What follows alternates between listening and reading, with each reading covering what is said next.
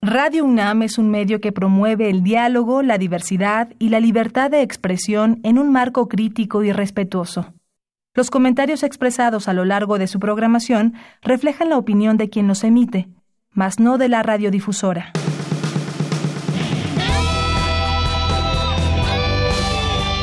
Prisma RU. Relatamos al mundo.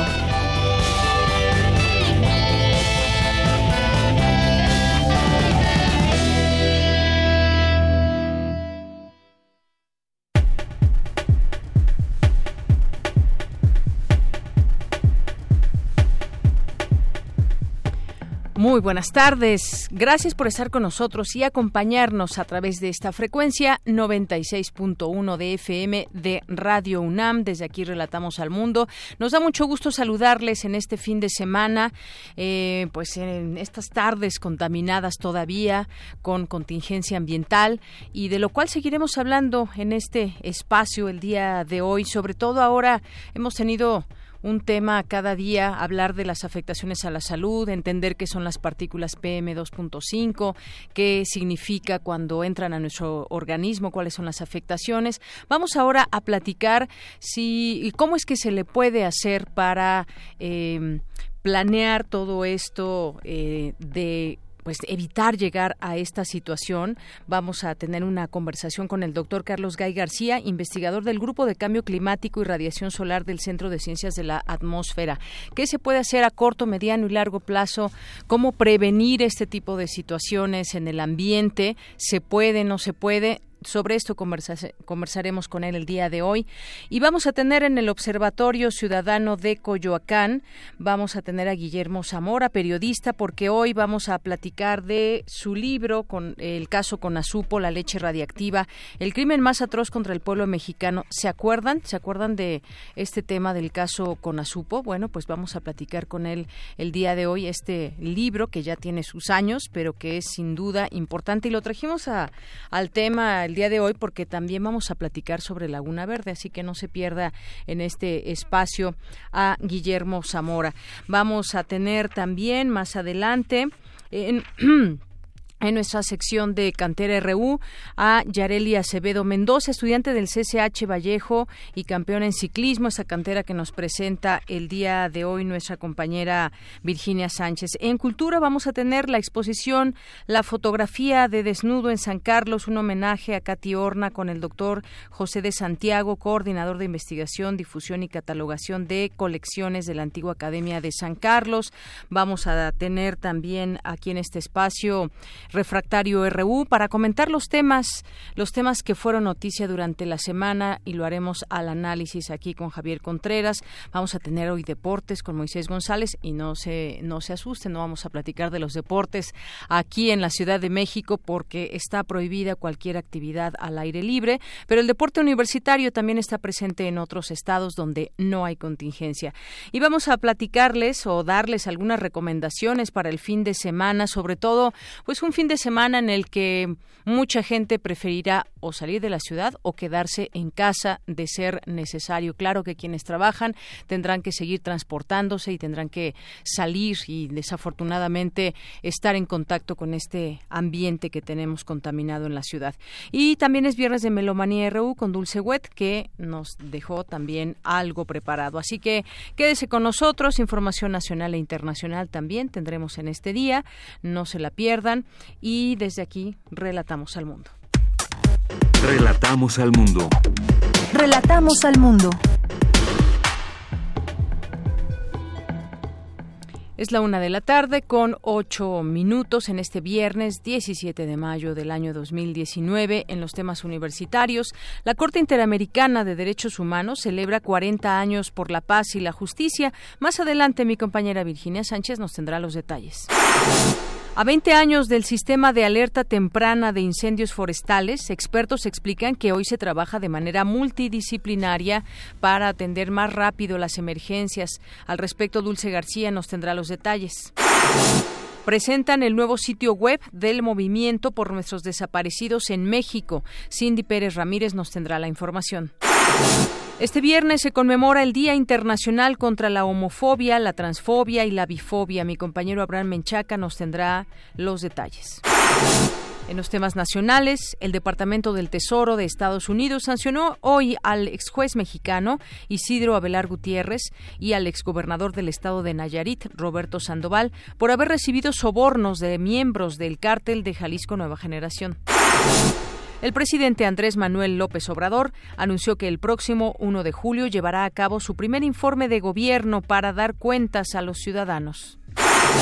Esta mañana, mandatarios de la Ciudad de México, Estado de México, Morelos y Guerrero, así como secretarios de Puebla e Hidalgo, se reúnen con titulares de Seguridad Pública y Guardia Nacional para afinar un plan de seguridad. La Secretaría de Educación Pública canceló el examen de promoción que este fin de semana presentarían 240.000 maestros que querían ascender o mejorar su salario. Y en los temas internacionales, Estados Unidos avaló quitar arancel a acero de México y Canadá con la condición de que no permitan triangulación de metal chino a su territorio. Campus RU En nuestro campus universitario iniciamos con mi compañera Virginia Sánchez en la Coordinación de Humanidades. La Corte Interamericana de Derechos Humanos celebra 40 años por la paz y la justicia. ¿Qué tal, Vicky? Muy buenas tardes. Adelante, Vicky. muy buenas tardes. Pues, ¿me escuchan? Sí, te escuchamos un poquito lejos. Vamos a retomar la comunicación porque además se escucha ahí algún teléfono descolgado y pues de esta manera podamos escuchar mejor a nuestra compañera eh, Vicky que ya está lista con esta información de este evento que se llevó a cabo ahí en la coordinación de humanidades y en donde pues se celebran estos 40 años por la paz y la justicia de la Corte Interamericana de los Derechos Humanos. Ojalá que ya te escuchemos Vicky, ¿cómo estás? Adelante. Hola, ¿qué tal, Bella? Pues sí, te saludo a ti y a todos los que nos escuchan a través de Prisma RU. De manera similar a la historia del continente americano, el camino de la Corte Interamericana no ha sido fácil, pues desde sus inicios coexistió con una profunda brecha entre el deber ser y la realidad, entre el sistema normativo e institucional de derechos humanos y la realidad política, social y económica de los países de la región en un contexto donde se incrementaban en muchos países las violaciones graves y masivas de derechos humanos y dictaduras cívico-militares que se imponían a través del terrorismo de Estados, y en otros países donde no imperaba el régimen autoritario, pero se apreciaba una simulación democrática. Este inicio anticipó las dificultades políticas y económicas que la Corte Interamericana ha enfrentado en sus 40 años de historia. Así lo señaló Eduardo Ferrer MacGregor Poisot, presidente de la Corte Interamericana de Derechos Humanos, al inaugurar el evento denominado Corte Interamericana de Derechos Humanos, 40 años por la paz y la justicia. Eduardo Ferrer, eh, acompañado de Alberto Vital Díaz, titular de la Coordinación de Humanidades de la UNAM, sede del evento, reconoció la importancia del papel de la sociedad civil en el funcionamiento del sistema interamericano para el avance y protección de los derechos humanos. Escuchen.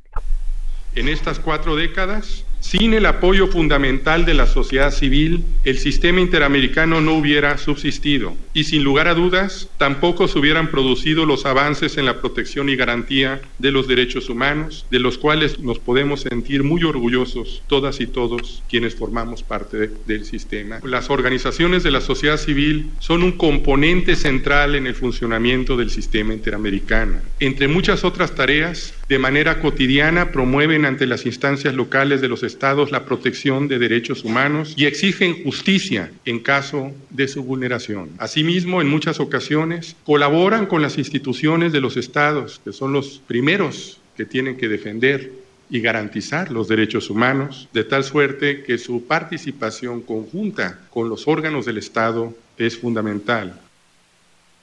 MacGregor pues también destacó que en estos 40 años la Corte Interamericana ha desarrollado una sustanciosa jurisprudencia y sus decisiones han tenido gran impacto en la región para avanzar en los derechos humanos a nivel nacional y en otros sistemas de protección regionales, así como en el sistema de Naciones Unidas, pues ha incidido, dijo, en temas de justicia y paz. Escuchemos. Las decisiones de la Corte en materia de investigación y sanción de graves violaciones de derechos humanos fueron muy importantes para impulsar los esfuerzos de las sociedades y los estados de nuestro continente para superar el legado de impunidad de los gobiernos autoritarios que en el pasado asolaron la región. Esta línea jurisprudencial del Tribunal Interamericano ha tenido un impacto muy significativo en la búsqueda de justicia en todo el continente. El 14 de marzo de 2001, con motivo de la sentencia del caso Barrios Altos contra Perú, el tribunal concluyó que las leyes de amnistía conducen a la indefensión de las víctimas y a la perpetuación de la impunidad, por lo que son manifiestamente incompatibles con la letra y el espíritu de la Convención Americana. En consecuencia, la Corte afirmó que las leyes de amnistía carecen de efectos jurídicos y no pueden representar un obstáculo para la investigación de los hechos, ni la identificación y el castigo o la sanción de los responsables. Y en el caso de México dijo que, bueno, precisamente en este evento que se van a analizar algunos de estos eh, movimientos, de estas eh, sentencias, pues dijo eh, también ha aportado mucho para la protección y garantía de los derechos humanos, pues ha logrado sentencias paradigmáticas que han constituido un avance para el derecho internacional de los derechos humanos de todo el continente. Y bueno, también señaló que en estos 40 años de vida de la Corte eh, se han logrado avances muy importantes y a pesar de los cambios que se han vivido en el mundo, los derechos humanos tienen vigencia como el ideal de libertad, justicia y paz de reconocimiento de la dignidad humana. Deyanira, pues este es el reporte de este evento, de uno que no se, se canceló y que bueno, pues que sí se ha llevado a cabo ahí en las instalaciones de la Coordinación de Humanidades de la UNA. Muy bien. Vicky, muchísimas gracias por la información. A ti, hasta luego. Hasta luego, muy buenas tardes. Vamos ahora con mi compañera Cindy Pérez Ramírez. Presentan el nuevo sitio web del Movimiento por Nuestros Desaparecidos en México. Adelante, Cindy. Deyanira, muy buenas tardes. Es un gusto saludarte a ti y a todas las personas que están escuchando Prisma RU. En el Museo de la Ciudad de México fue presentada esta plataforma web del movimiento conformado por un conjunto de más de 64 colectivos de familiares de personas desaparecidas y cerca de 40 organizaciones acompañantes que les permite congregarse y dar fuerza conjunta para encarar la problemática de la desaparición en México. En el evento estuvieron presentes integrantes de más de 80 familias de 22 estados de la República, quienes se refirieron a la lucha por la verdad. Escuchemos a José Ugalde del Desaparecidos Justicia Querétaro. En la búsqueda de nuestros desaparecidos nos dimos cuenta de que juntas y juntos nuestra voz es más fuerte. Así nace el movimiento por nuestros desaparecidos en México en el 2015. Así creamos la Ley General en materia de desapariciones, logrando que se aprobara el 16 de noviembre del 2017. Hoy somos más de 60 colectivos de 22 estados de la República Mexicana y tres países centroamericanos. Aquí en el sitio pueden ver los estados y si seleccionan cada estado pueden ver a los colectivos. Cada colectivo tiene información de lo que hacen, información de cómo localizarlos y ayudarnos a sumarse a nuestra lucha. Otro objetivo de esto es que si alguien pasa por una desaparición y no sabe qué hacer, pueda acudir al directorio y conocer qué colectivo es el más cercano y que nos pueda contactar. De Yanira, los registros oficiales suman poco más de 40.000 personas desaparecidas, así como 26.000 cuerpos y decenas de miles de restos óseos sin identificar, aunque se calcula que de cada 10 desapariciones que suceden, solo se denuncian 4. Jan Yarab, representante en México del Alto Comisionado de las Naciones Unidas para los Derechos Humanos, expresó su admiración por la resiliencia del movimiento y del impacto que tienen en las familias. La importancia de este sitio web, la importancia de las estrategias de comunicación como un vehículo para colocar a ustedes como actor, darles identidad, pero también me parece importante que esto puede tener el impacto para todas las otras personas, otras familias que no se han juntado a un movimiento, colectivo pero evidentemente el reto es enorme y la obligación sigue siendo la obligación del Estado.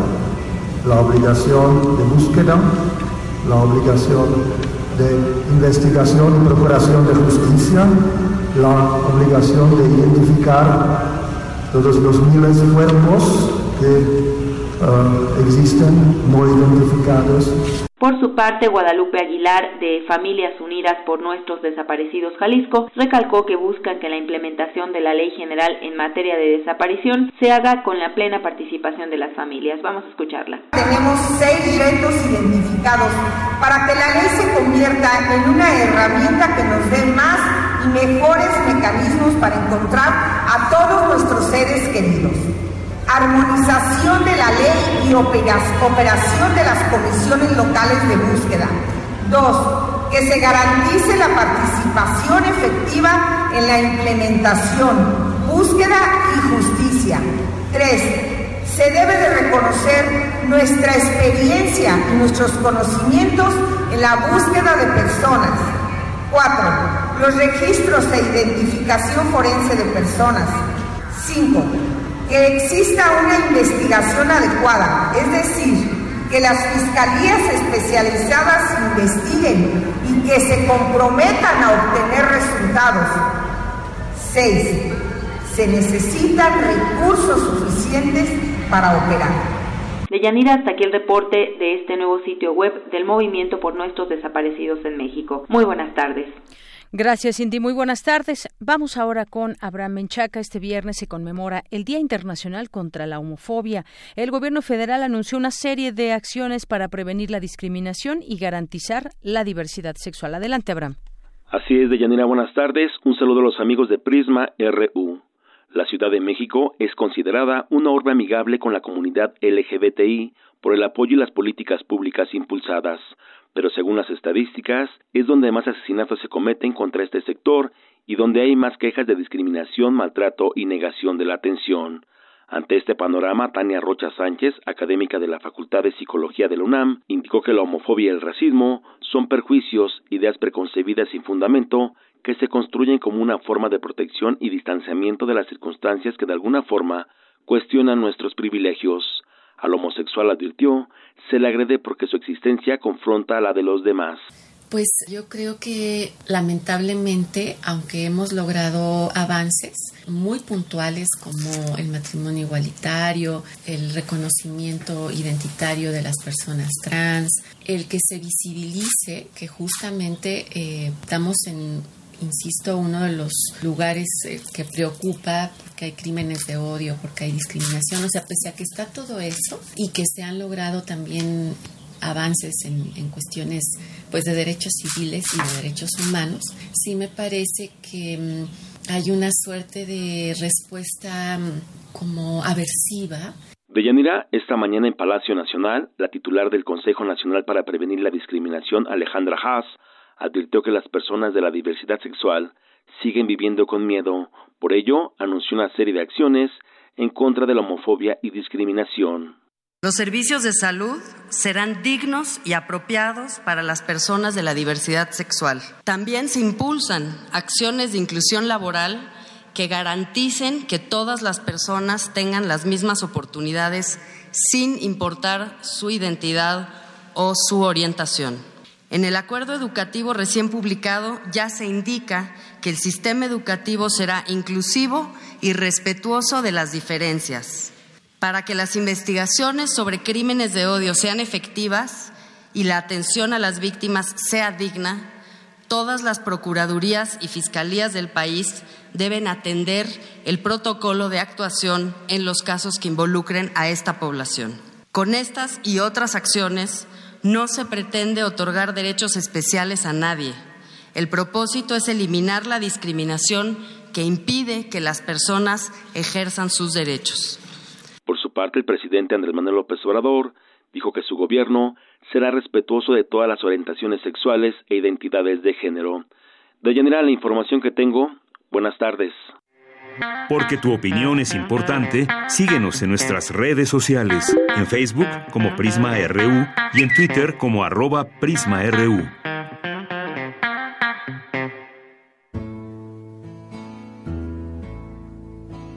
La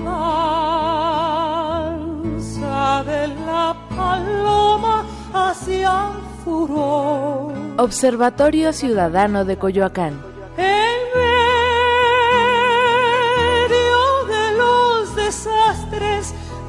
Nación. Una de la tarde con 24 minutos. Ya tenemos este espacio de el Observatorio Ciudadano de Coyoacán. Como todos los viernes me acompaña el periodista Guillermo Zamora. ¿Cómo estás, Guillermo? Bien, muchas gracias por la invitación ahora como invitado de Exacto, como invitado para que nos hables de este libro que tú escribiste y que vamos a retomarlo. Lo retomábamos, la, otra vez platicábamos de Laguna Verde y la importancia que se le debe dar a todo este sitio y el manejo que se hace de los materiales. Y vamos a juntarlo con este tema del caso Conasupo, que escribiste este libro que salió su publicación en 1997. Eh, mucha gente que nos esté escuchando recordará el caso de la leche radiactiva, el crimen más atroz contra el pueblo mexicano. Me gustaría que nos platicaras un poco sobre esta experiencia, esta investigación tan amplia que realizaste. Veo aquí eh, entre los prólogos que tienes está uno de Paco Ignacio Taibo, de Rafael Rodríguez eh, Castañeda, de Proceso, de Homero Aridgis. Platícanos un poco sobre este caso que se vivió en México con esta sí, mira, esto es eh, un caso muy especial, como te he platicado, porque fue derivado este asunto del accidente de Chernobyl. El accidente de Chernobyl eh, se da el 26 de abril de 1986 y em, este libro este libro eh, es eh, la continuación prácticamente de dos aspectos. Uno es el, el mismo accidente de Chernobyl, que es el accidente más grave que se ha dado a través de, de todos los tiempos. Y claro, es un accidente provocado por eh, el hombre. Y entonces em, venía también, yo, yo, yo estaba investigando como reportero de proceso, estaba investigando el asunto de la planta nucleoeléctrica de Laguna Verde, que se encuentra en Veracruz, a 70 kilómetros al norte de Veracruz. Eh, me, encontraba yo investigando esto en, en, em, en, proceso, para proceso, y eh, se da el accidente de, de, de Chernobyl, y me entero me entero que posteriormente eh, llega a México una leche que tiene que ver con el accidente. Es decir, el accidente llegó a México por, ese, por ese medio. Es decir, ¿cómo? Mira, el accidente de Chernobyl, al darse, eh, salió, se, se formó una nube. Esa nube eh, por los mismos vientos. Comenzó a expandirse se, por se expandió a, los países de Europa y entre ellos llegó a la República de Irlanda. Eh, México sostenía relaciones comerciales con, con Irlanda desde los años 60 con Juan González. Eh, Irlanda, como se sabe, es un magnífico productor de, de leche, tiene una ganadería de primera, y se le compraba eh, esa leche en polvo para eh, aquí distribuirla y sobre todo se, distribuía mucho la leche eh, para infantes, para niños. Entonces, por un, por un mal manejo, la Organización Mundial de la Salud prohíbe prohíbe la comercialización de, de, esa leche. ¿Cómo llegó a Irlanda? Por los vientos. Se posó eh, sobre Irlanda eh, y la lluvia. los eh, pastos también. Los pastos se contaminaron. Se al comerlo la leche, se contamina las vacas y después la leche sale totalmente contaminada. Esto era una, una acción criminal el, el, haber comprado aquello, pero ya sabes cómo era el asunto.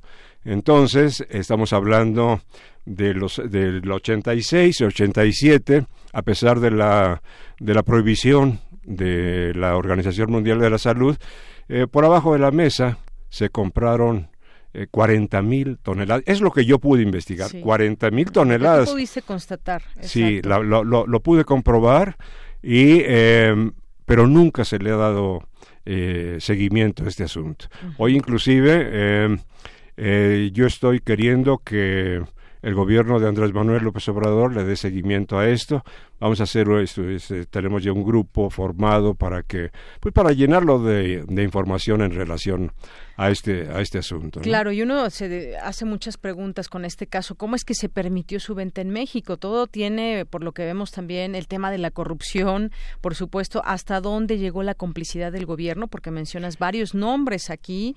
Así ¿Por qué se bloqueó la investigación de la Comisión Legislativa? Es decir, hay prácticamente en aquellos tiempos no había oposición, gobernaba el PRI, no había oposición y sin embargo, pues no no se hizo pese a que algunos legisladores lo pedían, no se hizo una investigación. Mira, eh, están implicados ahí desde los gobiernos de Miguel de la Madrid, el de Salinas, eh, Fox, este Cedillo primero, luego este Fox, eh, Calderón y el de Pella. Es decir, a sabiendas de que existe ese problema, nunca le han dado seguimiento, ¿no? Y están ahí también muchos personajes, muchos personajes que ocuparon también eh, eh, puestos muy importantes en el gobierno, como está el doctor Soberón, están, bueno, yo tuve aquí una, una censura, una censura precisamente aquí, Fíjate, aquí en, en, Radio UNAM, yo tenía un programa en 1986. Al darle seguimiento a esto, estaba entonces el director, eh, este, mm. ¿cómo se me va el nombre? Este, este, bueno, ahorita te digo. Y eh, Héctor Morales, que era el director de extensión universitaria, pues eh, me suprimió el programa que yo tenía, un programa que se llamaba Sin cortapisas y estaba yo hablando precisamente sobre este sobre este asunto en el 88. Exactamente, me suspendieron, eh, eh, tuve este em, censuras, posteriormente hice un libro un libro posteriormente a este de Laguna Verde, me lo censuró Planeta, eh, han estado metidos ahí una, una enorme cantidad de funcionarios muy conocidos, ¿no? Y, eh, y lo, lo, lo, peor de todo es que nunca se le ha dado seguimiento a esto. Yo tengo también eh, documentado la muerte de muchos niños que consumieron esta, esta leche, ¿no? Y inclusive hice una investigación hace ya pocos años que en que quise entrevistar a la embajadora entonces de la República de, Irlanda y también se negó porque obviamente el gobierno irlandés también eh, de, la República de Irlanda tiene una responsabilidad muy grande, ¿no? Así que eh, tenemos eh, tenemos un, un, un tema que es de vital importancia, uno no nada más como para hacerle justicia a, algunos, no, sino simplemente para recuperar la memoria de, de niños que han sido eh, prácticamente asesinados por este con este así es y que desde un primer momento también la propia información que surgió desde esta planta y las autoridades oficialmente daban reportes que no eran completos que tenían estaban sesgados tenían eh, cifras falsas y bueno todo esto no permitía ver la gravedad de este problema que fueron miles de personas afectadas en aquellos lugares. Pero efectivamente este este trabajo tan importante que haces de cómo es que uno se preguntaría cómo es que llegó la, la eh, leche contaminada a raíz de lo que sucedió en Chernobyl, ¿no? Y bueno, ya nos platicas lo que sucedió eh, también, cómo llegaron a través de los vientos a distintos países en Europa y bueno, llegó a Irlanda también y es así como se hizo este eh, entramado, digamos. Pero nos decías que después también hiciste un libro de Laguna Verde, que es un tema que también platicábamos en algún viernes pasado y la importancia que se le debe dar a, a Laguna Verde. Sí, mira, es un, es un tema, como dices, este, extraordinariamente importante porque el riesgo existe. El riesgo existe porque es una planta, la planta nuclear eléctrica de Laguna Verde, como te digo, está a 70 kilómetros eh, al norte de Veracruz y siempre ha estado en malas condiciones. Es decir, en estos momentos, por ejemplo, mira, esta, la planta uno tiene cuenta con dos eh, reactores. Uno de ellos se fue echado a andar en 1990, en 1992 eh, el segundo y siempre han tenido problemas. Ha sido viene los problemas desde errores del diseño, están hechos por la General Electric. Se le ha explicado, se ha querido eh, plantear esta situación. Nunca, nunca se ha enfrentado esta, esta situación. Y en estos momentos, en estos momentos, está en grave riesgo porque eh, el mayor problema que, que, tiene son los desechos nucleares, es decir, la basura, la basura nuclear. Nunca han sido compactados, nunca han sido enviados a, porque aparentemente no hay no, no existe destino. No existe destino y entonces hay hay una complicidad de los gobiernos eh, priistas y panistas en ese sentido. Ha sido tabú siempre eh, la planta y yo espero que ahora con el nuevo gobierno que tiene una, una, una grandes posibilidades de, de, hacer cosas nuevas y de querer hacer, y lo ha dicho Andrés Manuel se pueda él eh, eh, compenetrar en esto mira si en estos momentos sobre todo cuando hay es tiempo de lluvias. En tiempo de lluvias, los ciclones, ya pasó por ahí un ciclón hace muchos años, el, el Janet, allá en 1955-56 y arrasó exactamente el lugar donde se encuentra la planta nucleoeléctrica. No tendría este, muchas posibilidades de enfrentarse esa, esa, esa situación y cada, cada año nos encontramos en riesgo y, y cada año en la, eh, a partir de, del 80 y del 90, que es el 90-92, se ha ocultado el problema gigantesco que se tiene. Y en estos momentos lo que se debería de, de tomar como un aspecto fundamental para enfrentar a ello es son los, los desechos eh, nucleares. Muy bien. Bueno, pues esto no hay que perderlo de vista, como bien dices, es un tema muy importante porque, pues sí, efectivamente se debe saber cuál es el destino de esta de esta planta y bueno, quisimos también el día de hoy dedicar este espacio a recordar el caso con Azupo, que puede ser, digamos, uno de los canales abiertos de que todavía no se ha investigado como se debe y evidentemente, pues nadie ha pagado por esto, que también fue un grave error y producto de muchas cosas, entre ellos la corrupción. Así es, así es, Deyanira. Muy bien, pues muchísimas gracias, Guillermo Zamora. Como siempre, es un gusto tenerte aquí. Nos escuchamos el siguiente viernes. Muy bien, te agradezco mucho el espacio y este, muchas gracias a Radio UNAM. Gracias, gracias a ti, Guillermo. Continuamos. Porque tu opinión es importante, síguenos en nuestras redes sociales, en Facebook como Prisma RU y en Twitter como arroba PrismaRU. Relatamos al mundo. Relatamos al mundo. Y recibo con mucho gusto al doctor Carlos Gay García, investigador del Grupo de Cambio Climático y Radiación Solar del Centro de Ciencias de la Atmósfera. Vamos a seguir platicando sobre este tema de la contaminación en el Valle de México, en zonas aledañas, y muchos nos estamos preguntando si esto ya es consecuencia directa del cambio climático. ¿Qué opina usted, doctor? Bienvenido a este espacio. Muchas gracias por la invitación. Esto, en cuanto a la pregunta de si esto, esto que estamos nosotros ahora padeciendo de los incendios forestales se deben o no al cambio climático, en realidad la respuesta no es esto directa y decir que sí, el cambio climático está esto produciendo las condiciones bajo las que se está dando estos incendios o que estos incendios en particular se deban a eso. La verdad de las cosas es que esta es una época del año antes antes de la época de lluvias en la que año tras año se dan sequías y se dan estos incendios y se dan incendios forestales. Esto, si nos remontamos a 1998, fue un año donde hubo 14 mil incendios forestales en la República Mexicana.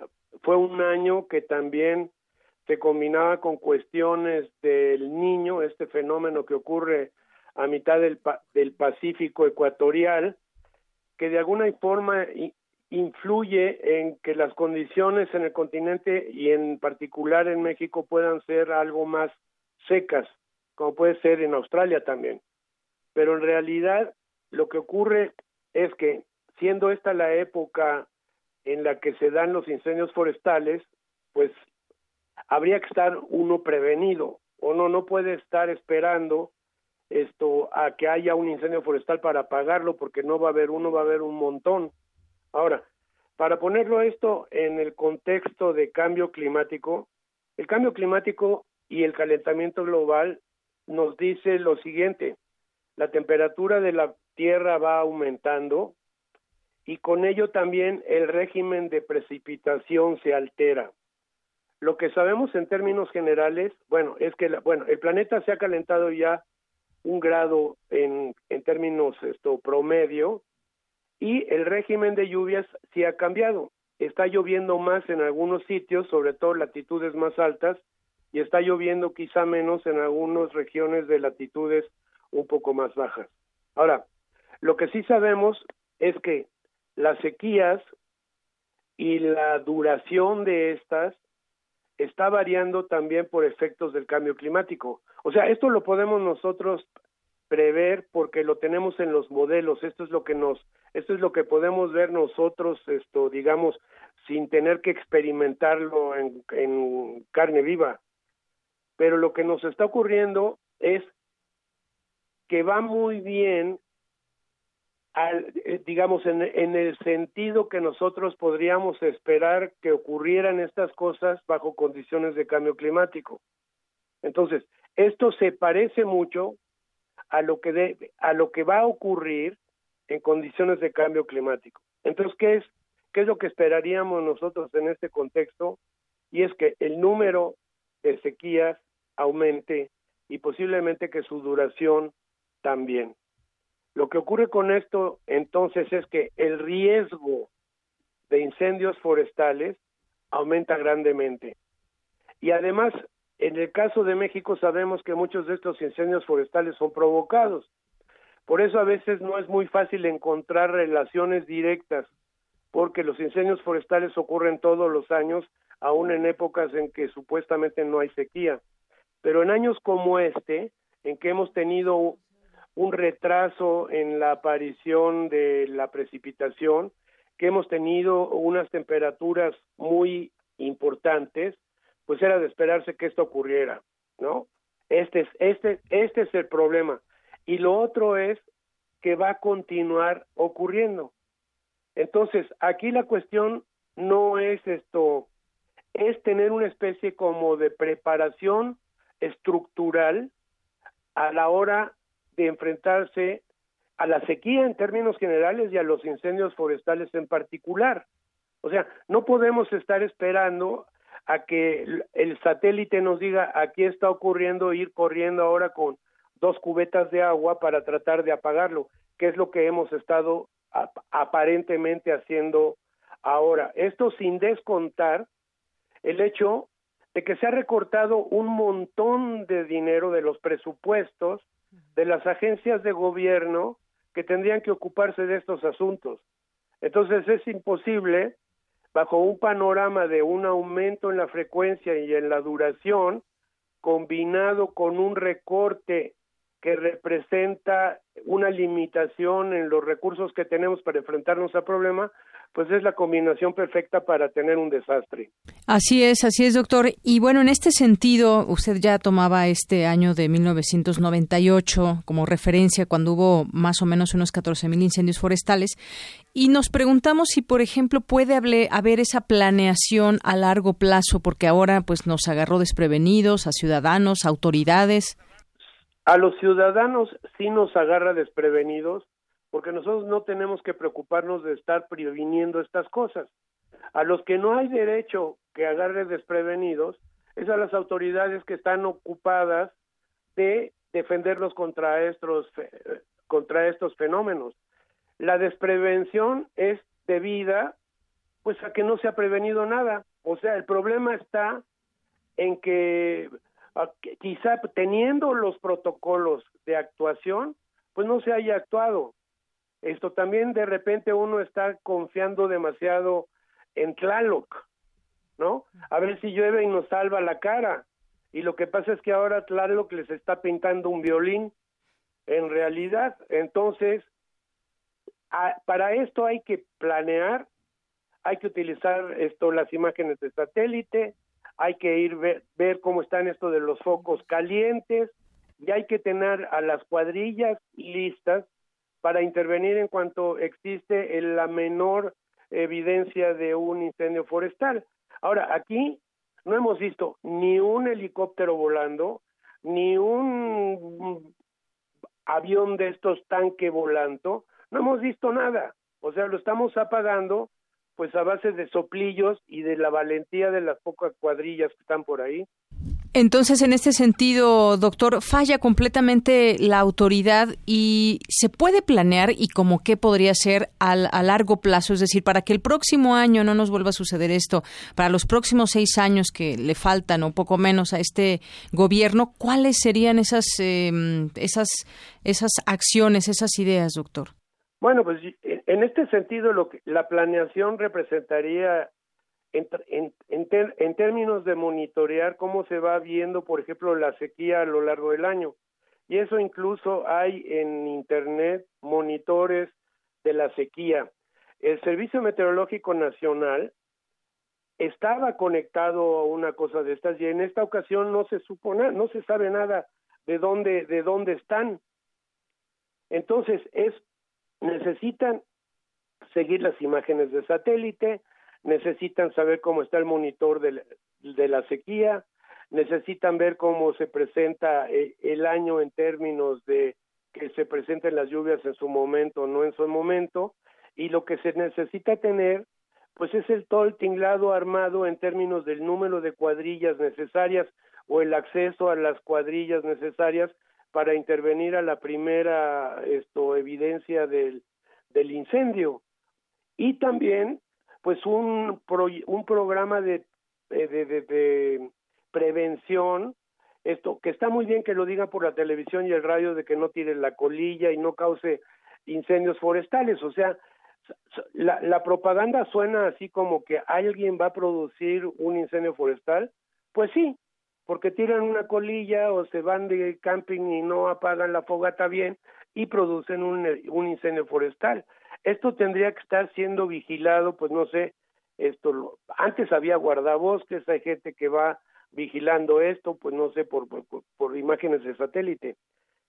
Lo que digo yo en términos, también se puede recoger hojarasca seca, se puede recoger, se puede seguir en la, la, la acumulación de material orgánico muerto que está sobre los bosques, se pueden hacer campañas para para liberar al bosque de este de este tipo de bueno de material que pues es muy es muy inflamable no y sobre todo yo creo que es reforzar las instancias de gobierno que tienen que ver con cuestiones del medio ambiente. O sea también esto es un síntoma de la debilitación de estas dependencias de dependencias en el país y en ese sentido, doctor, es un trabajo en conjunto, es un trabajo en coordinación, eso que nos dice desde monitorear la sequía a lo largo del año, las imágenes de satélite, recoger la hojarasca, los programas de prevención, todo esto necesita recursos y decía usted, ah, hubo, hubo recortes, esto qué tanto, eh, pues tendrían que replantearlo las autoridades para abrir el presupuesto en todo caso. En cuanto a los recortes, pues por ahí han salido alguna información, Luego, algunos esto, expertos en el tema lo han mencionado. Los cortes estos han sido muy, han sido muy importantes. Y eh, bueno, si tienen estas gentes, tienen razón, han sido casi del orden de 40%. Y eso es esto, pues si uno tiene 10 dedos, quítenle a uno cuatro y a ver si puede uno seguir tocando el violín, ¿no? Y esto es lo que y esto es lo que está pasado, lo que está pasando con los aspectos de prevención, ¿no? Porque lo otro, bueno, pues lo que se trata de hacer es que no hay manera, pero uno responde al, uno responde al evento extraordinario, pero el, habría que prepararse. Sabemos que va a estar peor, sabemos que va a haber una mayor necesidad de vigilancia para enfrentarse a este tipo de fenómenos. Ahora, estoy hablando de algo ahora en relación a los puros efectos de incendios forestales, pero la sequía afecta a la agricultura, afecta a la comida del país, afecta esto, la temperatura está afectando a la salud de las personas. No digamos aquí en la Ciudad de México, esto en en estos días de contingencia cómo se siente la gente esto físicamente hablando. Habría que ver, eh, bueno, alguien lo podrá hacer de ver cómo han estado lo de los ingresos hospitalarios durante estos eventos. O sea, hay muchas cosas que hacer y que en realidad, pues esto de alguna forma van a ilustrar cómo no se han hecho bien las cosas. O sea, esa es la conclusión de esto. Nunca nos vamos a poder evitar todos los, todas las manifestaciones de la naturaleza, pero sí podremos hacerlo mejor o peor. Y ahora lo que se ve pues es que no ha sido bien. Y no puede uno decir que todo esto es inesperado. O sea, todo esto es esperado y de lo cual de repente hemos acumulado bastante experiencia y de repente como si nos olvidáramos, o sea, borrón y cuenta nueva y empezar otra vez. Y eso es lo que no puede ocurrir. Así es, doctor. Y bueno, pues vemos que están involucrados varios gobiernos, pues, desde el federal, la Ciudad de México, el Estado de México, todos los aledaños. Lo, lo, esto que se llama la corona megalopolitana o la corona de la Ciudad de México, pues todos ellos en parte comparten estas, comparten estas cosas. Y esto se requiere, pues son, eh, digamos, son ataques coordinados, porque este tipo de fenómeno, pues involucra mucha gente, mucho esfuerzo, esto, y no se puede hacer de manera, de manera aislada, ¿no? Lo otro es que dejará de haber esto, fuegos en, en los bosques cuando se acaben los bosques, pero como que no es un remedio muy esto recomendable. ¿no? Claro, para nada. Nuestros bosques pues son parte de los pulmones de esta tierra y deberíamos de conservarlos de la mejor manera. Pues doctor, yo le agradezco mucho estos minutos aquí en Prisma RU de Radio UNAM que nos dé su punto de vista y por lo pronto pues mucha gente abandonará la ciudad este fin de semana. A mí me está pasando igual. O sea, yo también realmente esto, aunque bueno, voy a estar conectado con la oficina que no creo que en mi oficina del programa de investigación en cambio climático haya nadie porque les di, pues dijimos que nos fuéramos, pero la verdad es que yo sí estoy saliendo de la ciudad, esto pues huyendo de ella un poco, o sea, puede ser metafórico, pero no es tan metafórico, no me estoy sintiendo como me siento de regular, o sea, y esto estoy hablando de personalmente. Claro, doctor, pues le agradezco mucho eh, estar aquí en Prisma RU. Muy buenas tardes. Ándele pues. Que le vaya muy bien. Fue el doctor Carlos Gay García, investigador del Grupo de Cambio Climático y Radiación Solar del Centro de Ciencias de la Atmósfera. Y sus líneas de investigación son transferencia de radiación y cambio climático. Relatamos al mundo. Relatamos al mundo.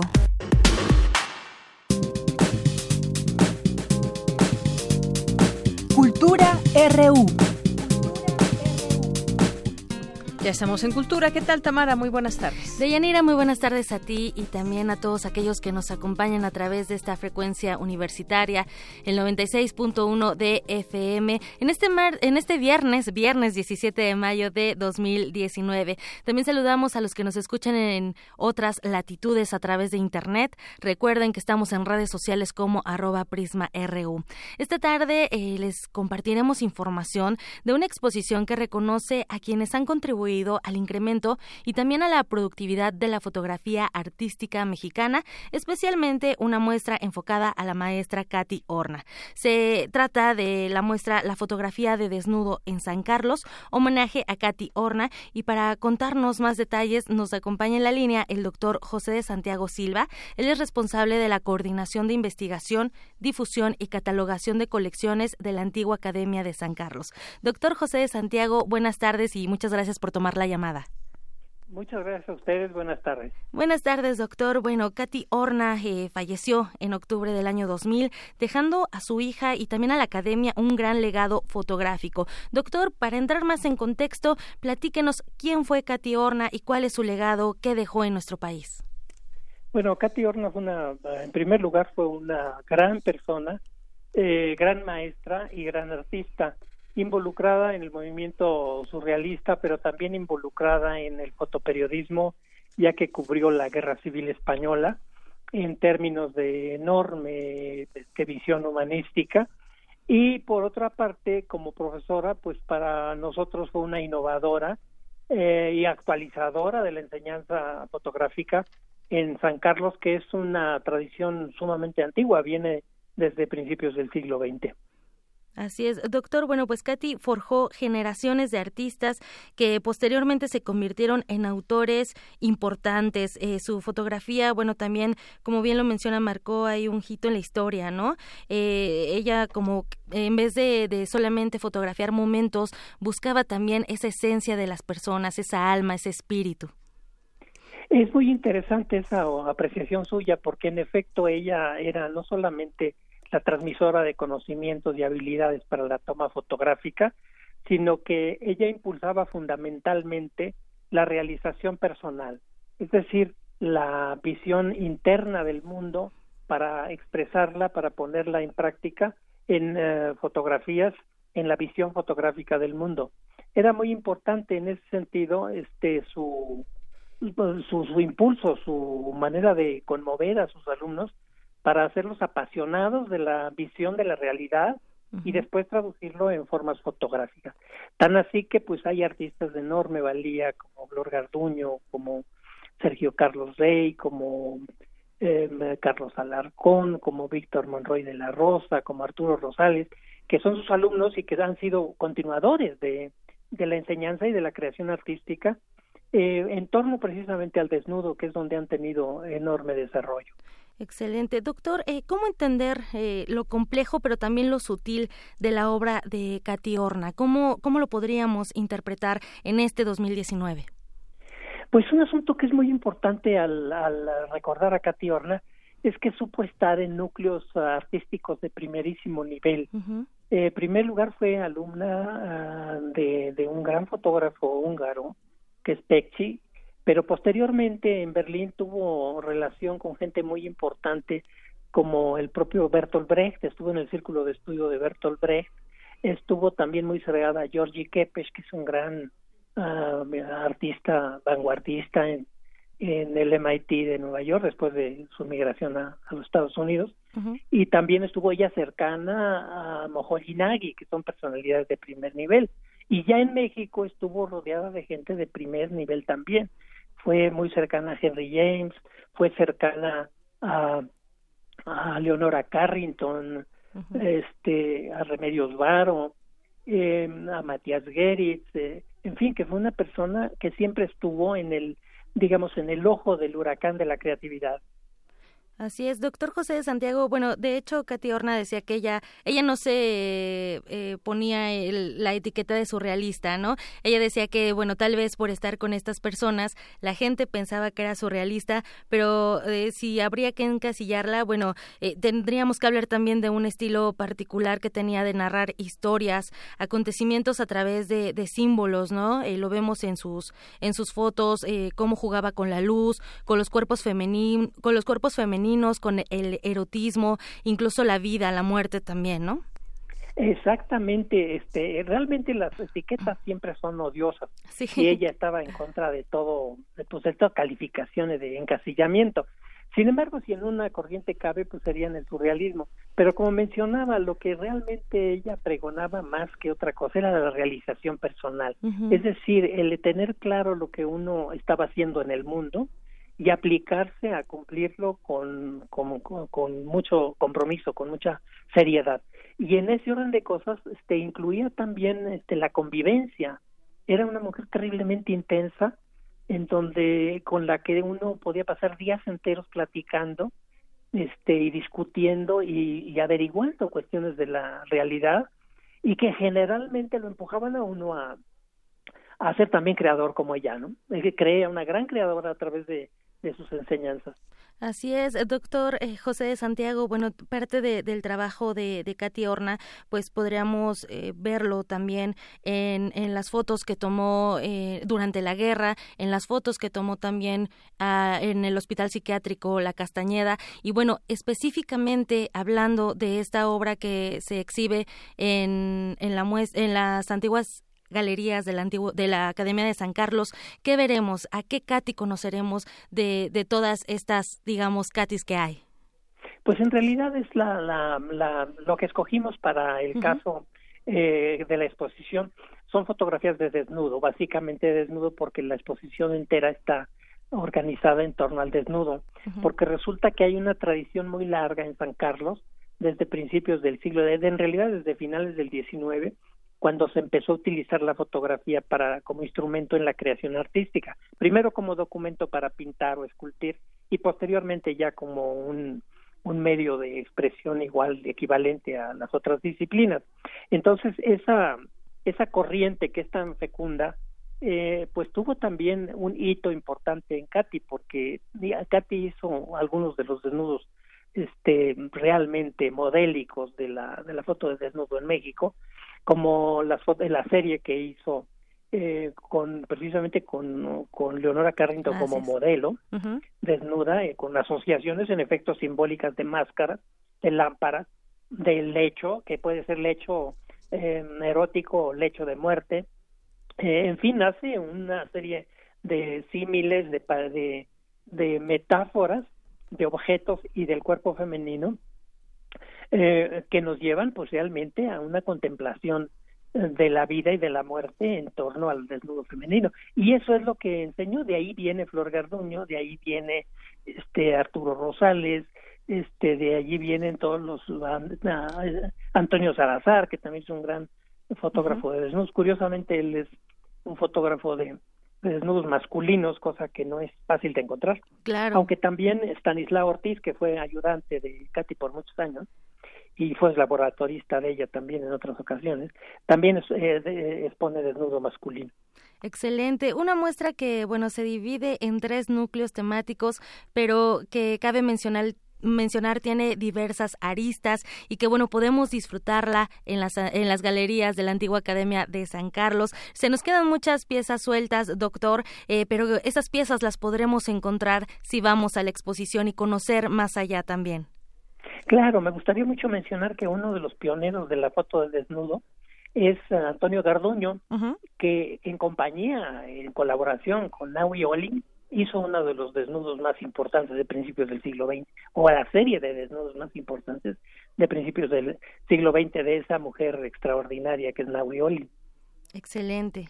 Entonces, bueno, ahí, ahí tenemos muchos muchos pretextos para visitar las galerías, doctor. ahorita, bueno, en este fin de semana no están abiertas por la contingencia que vivimos en la Ciudad de México, pero todavía tenemos tiempo para visitar esta, esta muestra hasta el 28 de junio del 2019. Así es, hasta las vacaciones estaremos abiertos. Invitamos cordialmente al público a que vaya a esta exposición. Claro que sí, pues muchísimas gracias por tomar la llamada, doctor José Santiago Silva, eh, responsable de la Coordinación de Investigación, Difusión y Catalogación de Colecciones de la antigua Academia de San Carlos, lugar donde, bueno, se encuentra esta, esta muestra, la fotografía de desnudo en San Carlos, homenaje a Katy Horna. Muchísimas gracias por tomar la llamada. Gracias a ustedes, hasta luego. Hasta luego. Y bueno, Deyanira, con esto nos despedimos con esta opción. Recuerden que eh, la antigua Academia de San Carlos tiene algunos arreglos. La entrada es por la calle Emiliano Zapata número 37, que es la continuación de Moneda, para que se acerquen en cuanto, bueno, se puedan también eh, abrir los espacios de la UNAM ah, por la contingencia. También recuerden que no tenemos Festival de Intersecciones, tampoco la eh, la, feria, de los, otros libros, pero también los invitamos a que estén pendientes de las redes sociales y sobre todo de las redes sociales oficiales de la UNAM para que sepan cuáles son los recintos que abren y cuáles no. Por lo pronto me despido y les deseo que tengan excelente fin de semana. Gracias, gracias Tamara. Vamos a hacer un corte, regresamos a la segunda hora de Prisma RU. Prisma RU. Relatamos al mundo.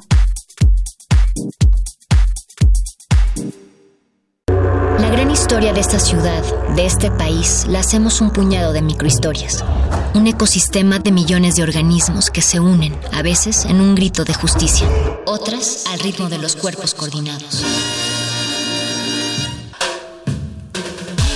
Somos complejos, diferentes e iguales a la vez, pero sobre todo sabemos que el respeto al oído ajeno es la paz. Manifiesto. Cada cuerpo es una revolución. Miércoles 21 horas por resistencia modulada 96.1 de FM. Radio UNAM. Experiencia sonora.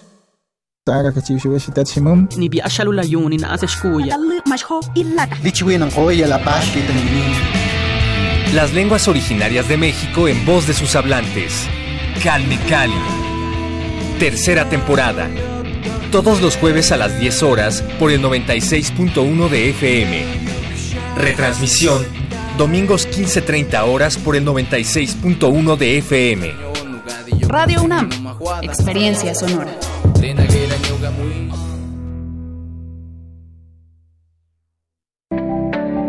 El PT seguirá de tu lado. Fue mucha la confianza depositada en el Partido del Trabajo, la cual se traducirá en respetar y honrar el mandato del pueblo. El cambio que tanto anhelamos. Asumamos juntos el reto que representa la nueva etapa de México. Participa, acércate al Partido del Trabajo. Vamos a cumplir lo prometido. No te vamos a fallar. El PT está de tu lado. Bríndale protección a tu hija. Si cursa el quinto año de primaria, vacúnala contra el virus del papiloma humano. También es momento de completar los esquemas de vacunación de tus hijos. Recuerda, las vacunas son seguras y gratuitas. Prepara su cartilla y participa en la Segunda Semana Nacional de Salud 2019. Del 20 al 24 de mayo acude a tu unidad de salud. Por el bienestar de tu familia y de México, vacúnalos. Secretaría de Salud. Este programa es público ajeno a cualquier partido político. Queda prohibido su uso para fines distintos a los establecidos en el programa. Imagen, luz, poder, movimiento, resistencia. Islas Resonantes. Pensar el mundo a través del sonido. Un programa de entrevistas y selecciones sonoras para analizar los saberes científicos, culturales y artísticos contemporáneos desde el fenómeno aural.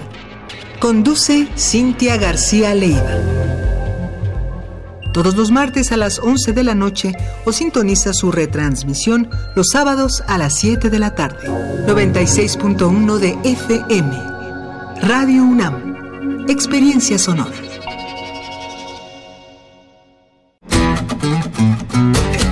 La psicología observa al ser humano, sus escenarios y comprende su diversidad. Adentrémonos en ella. Juntos hagamos conciencia, psicología y sociedad. Con Berenice Camacho y las doctoras en psicología Tania Rocha y Mariana Gutiérrez. Todos los lunes a las 18 horas por el 96.1 de FM y su retransmisión los jueves a las 19 horas. O si lo prefieres, escucha el podcast en radiopodcast.unam.mx. Radio UNAM, experiencia sonora. Queremos escuchar tu voz. Nuestro teléfono en cabina es 55 36 43 39. Bien, ya estamos de regreso. Muchas gracias por seguir con nosotros en esta señal del 96.1 de FM. Les mandamos muchos saludos. Estamos aquí atentos de sus mensajes con muchísimo gusto. Y bueno, por aquí tenemos algunas, algunos saludos, algunos, algunos likes. Silvia Vargas nos escribe por aquí, nos dice saludos a todo el equipo.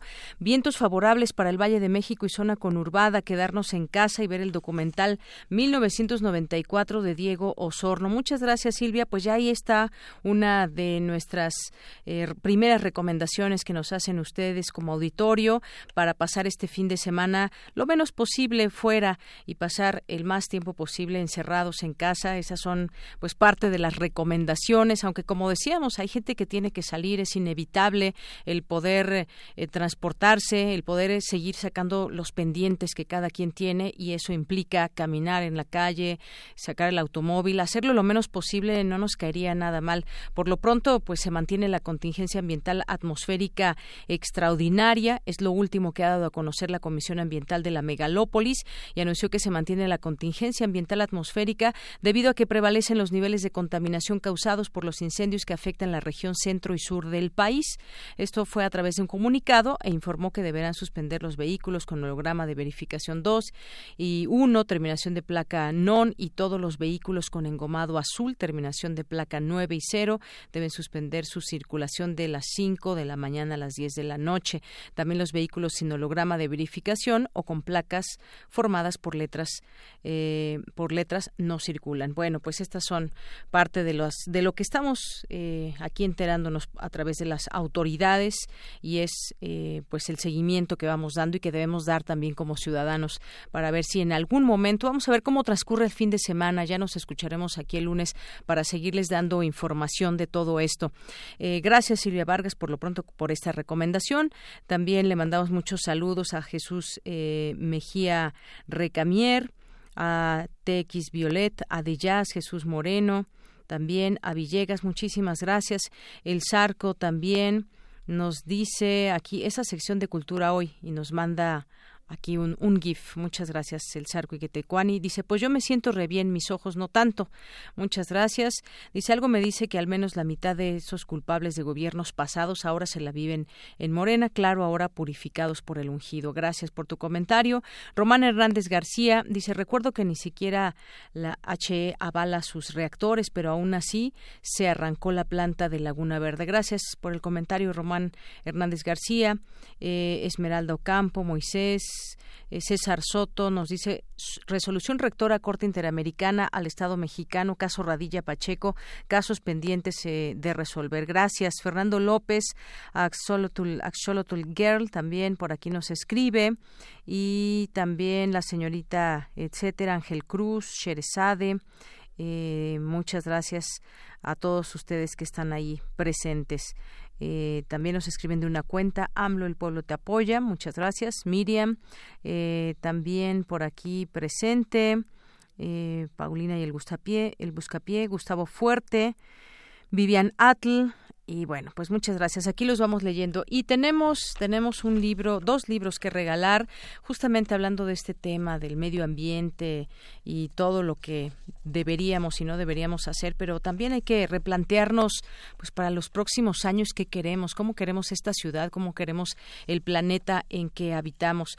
Eh, hoy, viernes 17 de mayo, se iba a dar una conversación en Viernes de Libros para hablar de este libro Vivir para Conservar, tres momentos del pensamiento ambiental mexicano, una antología, pero bueno, se canceló, era a las seis de la tarde, no se vayan a dar una vuelta porque está cancelado este evento. Sin embargo, pues les vamos a regalar estos dos libros a las primeras personas que nos llamen al 55 36 43 39 y pues este el interés en México por la conservación de nuestro capital natural es un reto que antecede al actual proceso de globalización que enfrentamos. De hecho, problemas como la tala de bosques y selvas, la desertificación de los suelos, la contaminación del agua y la desaparición de especies animales, así como la urgencia de legislar y normar la protección de nuestras riquezas naturales, se debaten desde hace 150 años en nuestro país.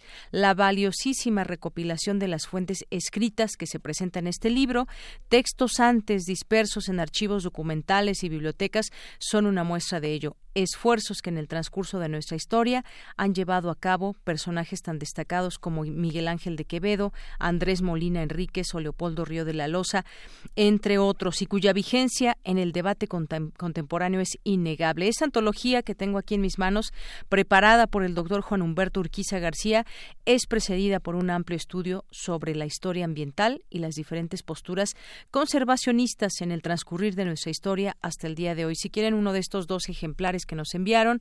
Lo único que tienen que hacer es llamarnos al 5536 4339 y se lo llevan. Aquí seguimos leyéndolos. Vamos, mientras tanto, a la información con mi compañera Dulce García. En la Comisión Nacional para el Conocimiento y Uso de la Biodiversidad se realizó esta mañana el seminario Sistema de Alerta Temprana de Incendios Forestales a 20 años. Adelante, Dulce. Deyanira, muy buenas tardes a ti al auditorio de Prisma RU. En 1998, en México se presentó uno de los peores escenarios de incendios forestales, con una cantidad de más de 14.000 incendios y una superficie quemada de más de 800.000 hectáreas. A partir de entonces, el tema en nuestro país fue muy importante. En el marco del seminario Sistema de Alerta Temprana de Incendios Forestales a 20 años, la doctora María Isabel Cruz López, subcoordinadora de Percepción Remota, explicó cómo ha ido evolucionando esta plataforma de investigación. Esta es un poco la historia de los tipos de imágenes que hemos utilizado en el sistema. En 1998 se utilizaron de MSP.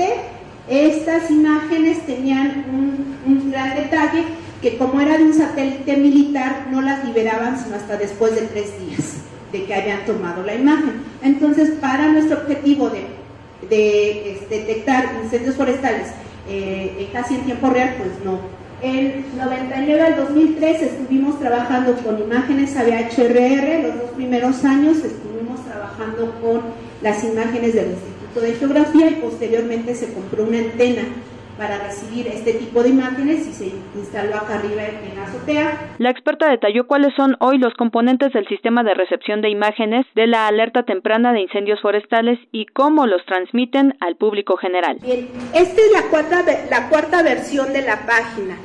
Eh, cuando empezamos en el 99 era una tabla donde podían picarle y salía otra tabla con las coordenadas de los puntos de calor y una imagen captura de pantalla. Eso era lo que hacíamos. Eh, como les comento, esta es la cuarta versión. Esta versión ya fue pensando más la representación espacial, porque las tres primeras versiones fueron en forma tabular. Eh, en esta página van a, a tener lo que es el mapa y aquí lo que le llamaríamos la tira marginal.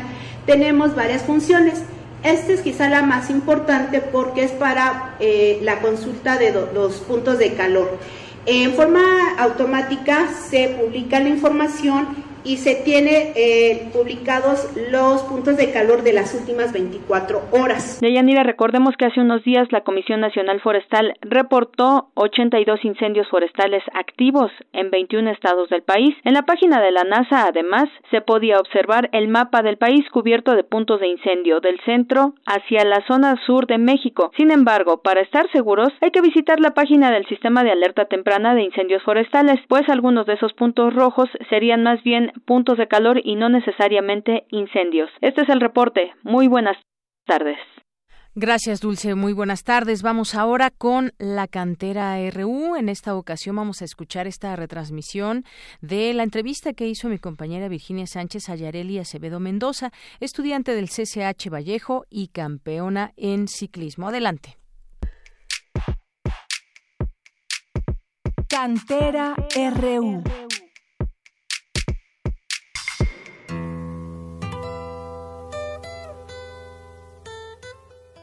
Yarelia Acevedo Mendoza es estudiante del sexto semestre en el CCH Vallejo y una destacada ciclista profesional, quien ha obtenido medallas de oro, plata y bronce en competencias como la Olimpiada Nacional, el Campeonato Panamericano Junior y el Nacional Juvenil. Además, obtuvo el Premio Universitario del Deporte 2018 en la categoría de Mejor Deportista. Conozcamos más a esta brillante ciclista universitaria.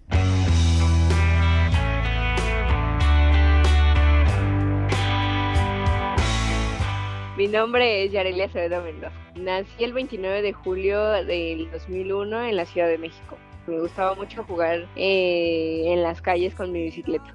Entré de manera profesional en ciclismo porque mi papá y mi mamá me llevaron a una carrera infantil de ciclismo y pues vi que los niños corrían cierto kilometraje y pues al final recibían los tres primeros lugares su premio. Entonces mi papá me dijo que si yo quería participar en alguno de estos eventos y yo le dije que sí. Entonces él ya tenía preparada mi bicicleta, entonces yo me puse a entrenar y en mi primera carrera que fue en Toluca competí en la de 6 años y bueno, eh, al casi llegar a la meta como 500 metros antes, resbalé en una curva y por la tierra y entonces me caí. Entonces llegó mi papá para auxiliarme y pues me, me levantó y me dijo, síguele, síguele. Y pues como yo me sentía, o sea, sí me dolían los raspones y eso, pero como que al momento no te duele tanto, sino solamente te da coraje. Y entonces me levanté y pues seguí, pues gané la carrera. Yo eh, siempre he sido pumitas en el ciclismo y pues yo le voy a los Pumas y pues cuando eh, iba a la secundaria eh, empecé a ver que había escuelas de la universidad que eran diferentes, que tenían diferentes planes de estudios como la preparatoria y el CCH y pues me decidí al CCH. Representa pues el resultado de todos los esfuerzos, todo el apoyo que me han proporcionado y por supuesto mi, mismo esfuerzo, mi disciplina y la constancia que le he puesto a, a lo deportivo y no solo a eso, sino también a lo académico porque recibí el premio universitario del deporte, pero para poder estar en eso también tenía que tener buenas calificaciones en la escuela, sobresalir en el deporte. Entonces es un gran esfuerzo este, compaginar el deporte y el estudio, pero pues todo se puede si uno lo quiere. Por ejemplo, aquí en la escuela pues tengo que venir a lo que voy, a estudiar y pues en los entrenamientos me olvido de la escuela y es a entrenar, enfocarse en tus entrenamientos, enfocarse en la escuela. Y pues el CCH me ha permitido tener eh, accesibles horarios de 7 a 1 para poder ir con calma a mis entrenamientos, de los entrenamientos comer, descansar y empezar a hacer tarea porque dejan tarea a los maestros. Y pues algunos maestros me han proporcionado de su apoyo, otros no, entonces es donde hoy tengo que estar mandando tarea a mitad de mi competencia, pero trato de dejar todo solucionado para, de todo solucionado de la escuela para poder ir tranquilamente a mis competencias.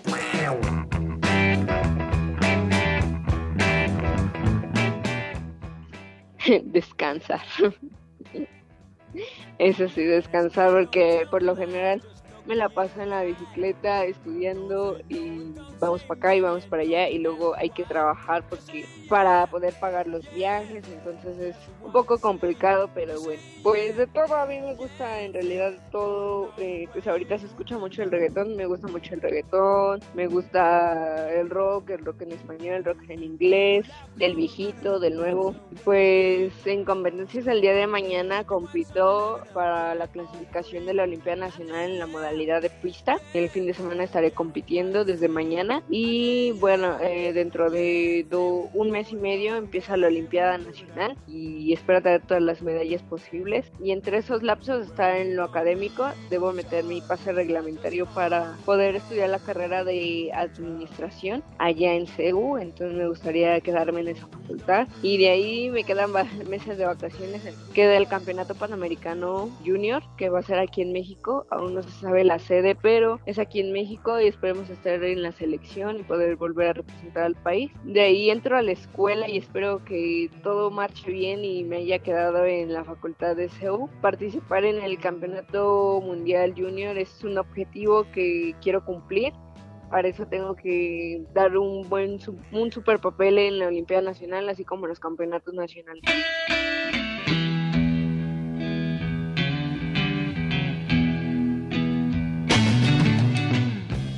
Pues se lo agradezco mucho a mi familia, a mi papá Juan Carlos Acevedo Peña, a mi mamá Vanessa Mendoza Galván y a mi hermana Dayana Acevedo Mendoza, que siempre han estado ahí apoyándome, llevándome a las competencias, alimentándome y pues apoyándome. Y pues eh, a mi entrenador, Noel Pizar, que me ha estado ayudando todo este tiempo.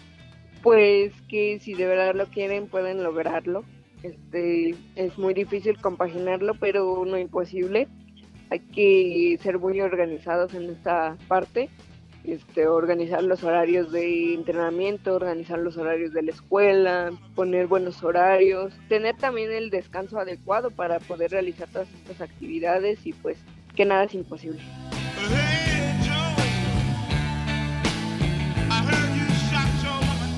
Para Radio UNAM, Rodrigo Aguilar y Virginia Sánchez.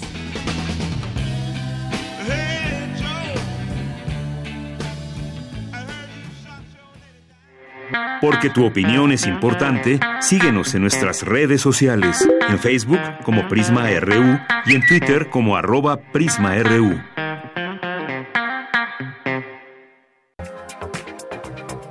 Internacional RU. El Parlamento de Taiwán legalizó este viernes el matrimonio entre personas del mismo sexo, convirtiéndose así en el primer país asiático en hacerlo. Escuchemos las palabras de un joven sorprendido con la noticia. Nunca creí que pudiera casarme en Taiwán. Sabía que llegaría ese día, pero no imaginaba que ocurriera cuando todavía soy joven, sino tal vez a los 50 o 60 años. Ver que la igualdad ha avanzado de esta manera me hace sentirme muy feliz.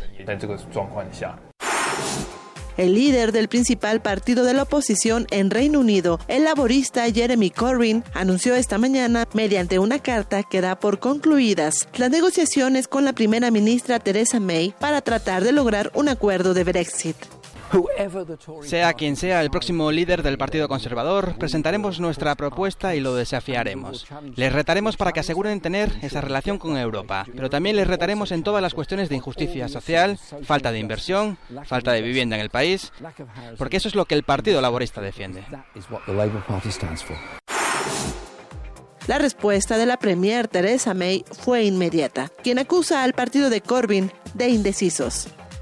No hemos sido capaces de superar el hecho de que no existe una posición común en el Partido Laborista sobre si quieren que haya Brexit o celebrar un segundo referéndum que podría revertirlo. Así que cuando vayamos a presentar la legislación, pensaremos cuidadosamente sobre el resultado de nuestras conversaciones.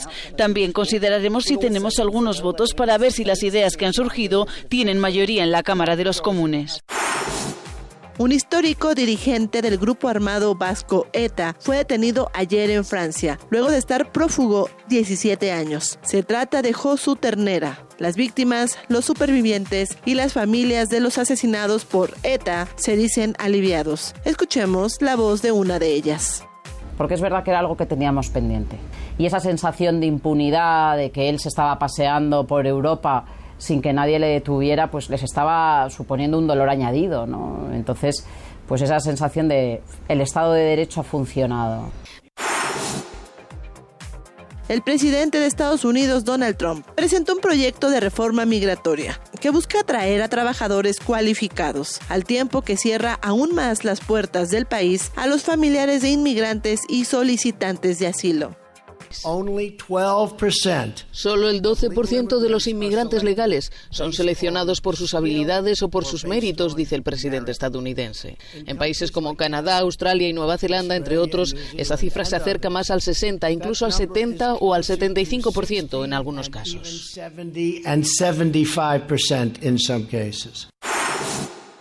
Por su parte, la oposición demócrata cuestiona el proyecto, pues deja nuevamente sin solución a los indocumentados, conocidos como Dreamers, que llegaron siendo niños a Estados Unidos. Habla la congresista demócrata Ilan Omar. No podemos dar la espalda a los solicitantes de asilo, dice la congresista Ilan Omar. Es horrible escuchar cómo el presidente se refiere a seres humanos que solo buscan empezar de nuevo, que huyen de situaciones terribles. Yo fui una de ellos y me siento muy agradecida por haber tenido la oportunidad de venir a un país como Estados Unidos. Con audios de Euronews, las breves internacionales con Ruth Salazar. Queremos escuchar tu voz. Nuestro teléfono en cabina es 55 36 43 39.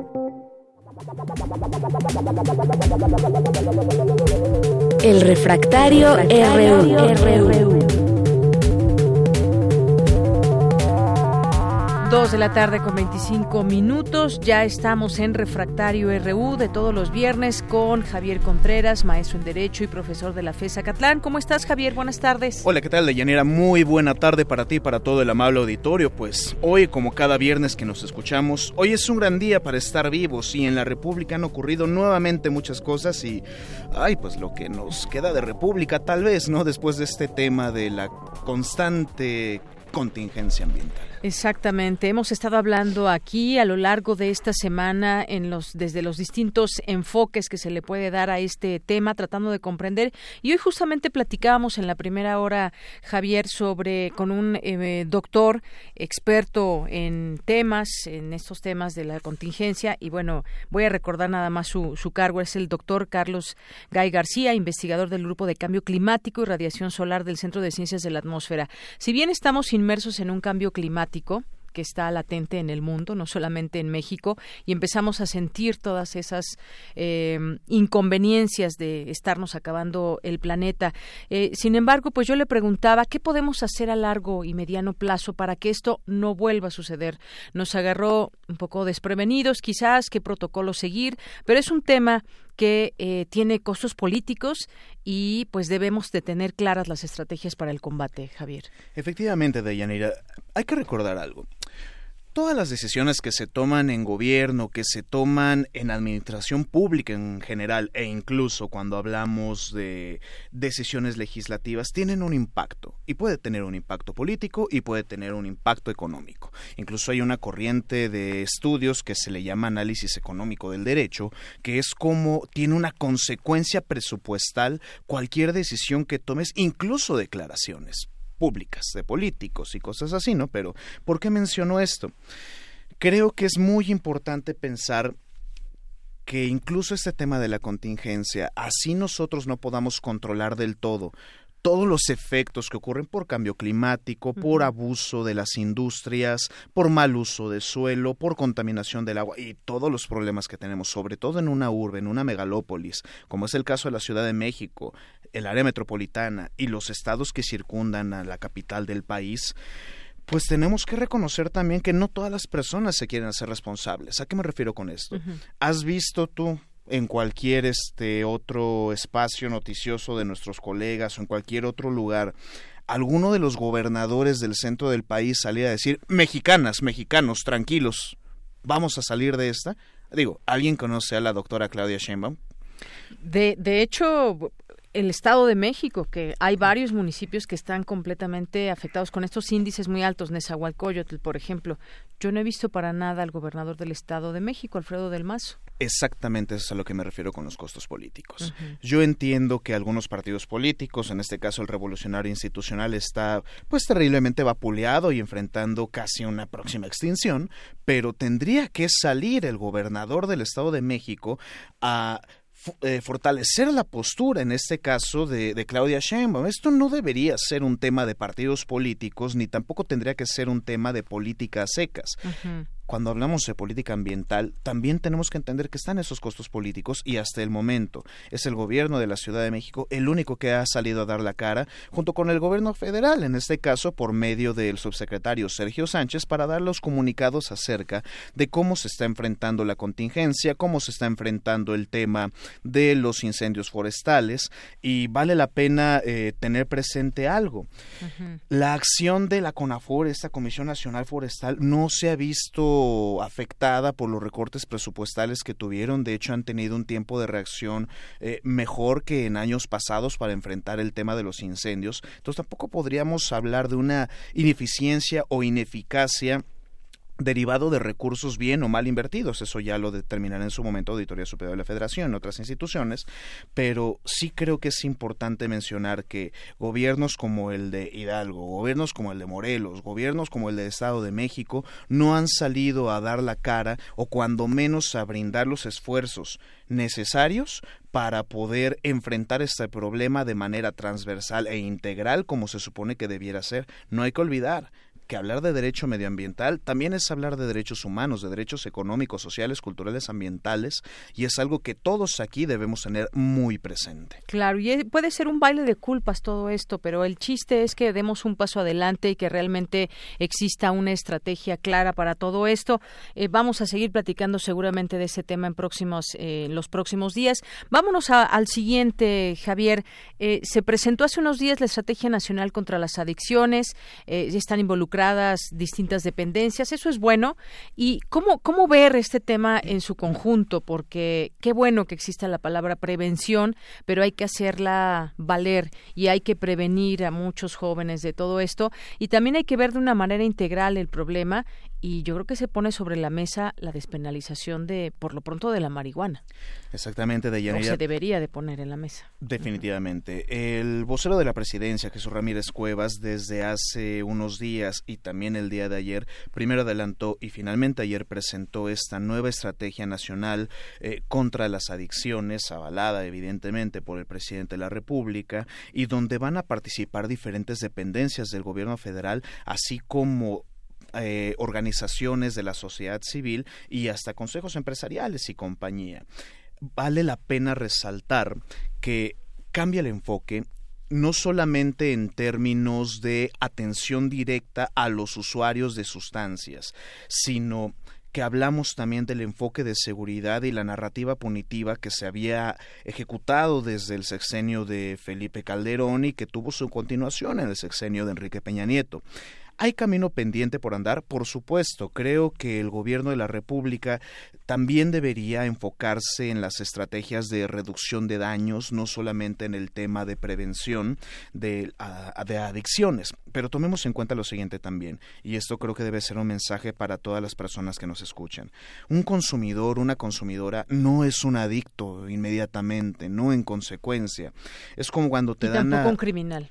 menos aún, menos aún. Eso nunca lo podemos podemos tener en el catálogo de oportunidad para nada. No son adictos, no son personas indeseables, no son criminales bajo ninguna circunstancia.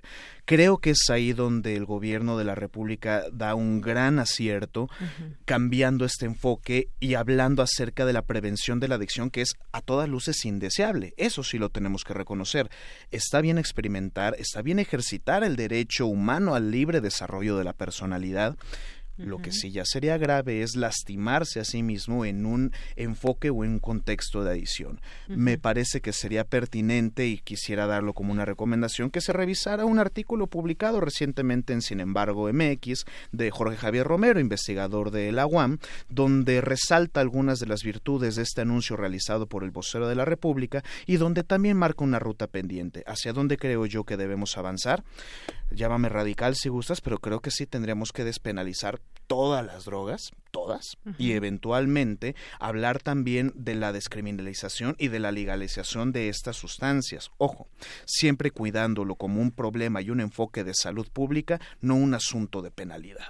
Así es. Bueno, pues ya lo iremos viendo porque es una discusión muy grande. Empezaríamos yo creo que por la por el tema de despenalizar la marihuana, todas las implicaciones, es decir, cómo cómo sería su uso, quién la vende, dónde, son muchas cosas. Parece parece sencillo simplemente decir vamos por el sí a la despenalización, pero hay muchas cosas. Ahora si le agregamos otras drogas, yo creo que el escenario se complica. No es difícil, pero tendremos que verlo en su conjunto. Está pues un tema un problema a atacar en México que es el narcotráfico, que justamente se enriquecen de todos estos enervantes y de toda esta droga que el trasiego que hay al interior, pero también al, exterior. Así que pues estaremos eh, platicando de esto y vamos, vamos a ver cómo, cómo funciona esta coordinación con distintas dependencias, Javier. Y bueno, pues se nos acaba el tiempo, se nos acabó el tiempo el día de hoy, pero te agradezco mucho que hayas estado aquí con nosotros y si te parece bien, pues vamos a seguir platicando de otros temas. Mm, se nos queda el de refinanciamiento de la deuda de Pemex, lo platicamos si te parece bien la siguiente semana. Y seguramente será un toma de largo aliento, pero tendremos mucho tiempo por delante. Muy bien, muchísimas gracias Javier. Gracias a ti, Deyanire, para todo el amable auditorio, que tengan un excelente fin de semana. Continuamos. Relatamos al mundo. Relatamos al mundo. Deportes RU. La selección varonil de Pumas Básquetbol logró ascender a la División 1 de la Liga de la Asociación de Básquetbol Estudiantil. Luego de coronarse en el Campeonato Nacional División 2, la escuadra Puma tuvo una temporada de ensueño. Disputaron 20 partidos con marca de 19 victorias y una sola derrota. En la instancia final, vencieron a los Tuzos por marcador de 77 a 53. La Universidad Nacional 2019 continúa actividades en Mérida, Yucatán. Esta vez la representación Puma de esgrima se colgó un par de bronces. El equipo varonil lo hizo en modalidad de sable, mientras que el femenil en modalidad de espada. El boxeo varonil también cosechó dos medallas de bronce, en la división de hasta 81 kilogramos. Rodolfo Velázquez, alumno de Filosofía y Letras, y Alan Trejo, de Ingeniería, fueron los universitarios que consiguieron los metales para la delegación Auriazul. El equipo de dobles femenil de badminton logró medalla de bronce. El dueto integrado por Cindy Espíndola, de la Facultad de Contaduría y Administración, y Olivia Malagón, de la FESIS Tacala, se quedaron a un punto de llegar a la final. Sin embargo, pudieron quedarse con el tercer lugar. Con medalla de oro y plata concluyó la actividad para la UNAM dentro del Rugby 7. En la rama femenil vencieron en la final a la Universidad Autónoma de Nuevo León con marcador de 12-5. En cuanto al masculino se refiere, cayeron ante el TEC de Monterrey, Campus Puebla y se quedaron con la plata. Bruno Marioni fue cesado como el director técnico del Club Universidad y llega al banquillo el estratega español Miguel González Michel. La exfigura del Real Madrid de 56 años ha dirigido a Getafe, Sevilla, Olympiacos, Olympique de Marsella y Málaga. La Dirección General del Deporte Universitario te invita al curso Pedagogía en el Deporte, estrategias pedagógico-didácticas en la práctica de la actividad física y el deporte. Con una duración de 20 horas, se llevará a cabo los días lunes, miércoles y viernes, del 27 de mayo al 5 de junio. Inscríbete, tienes hasta el 26 de mayo, curso abierto a todo el público. Para Prisma RU, Moisés González.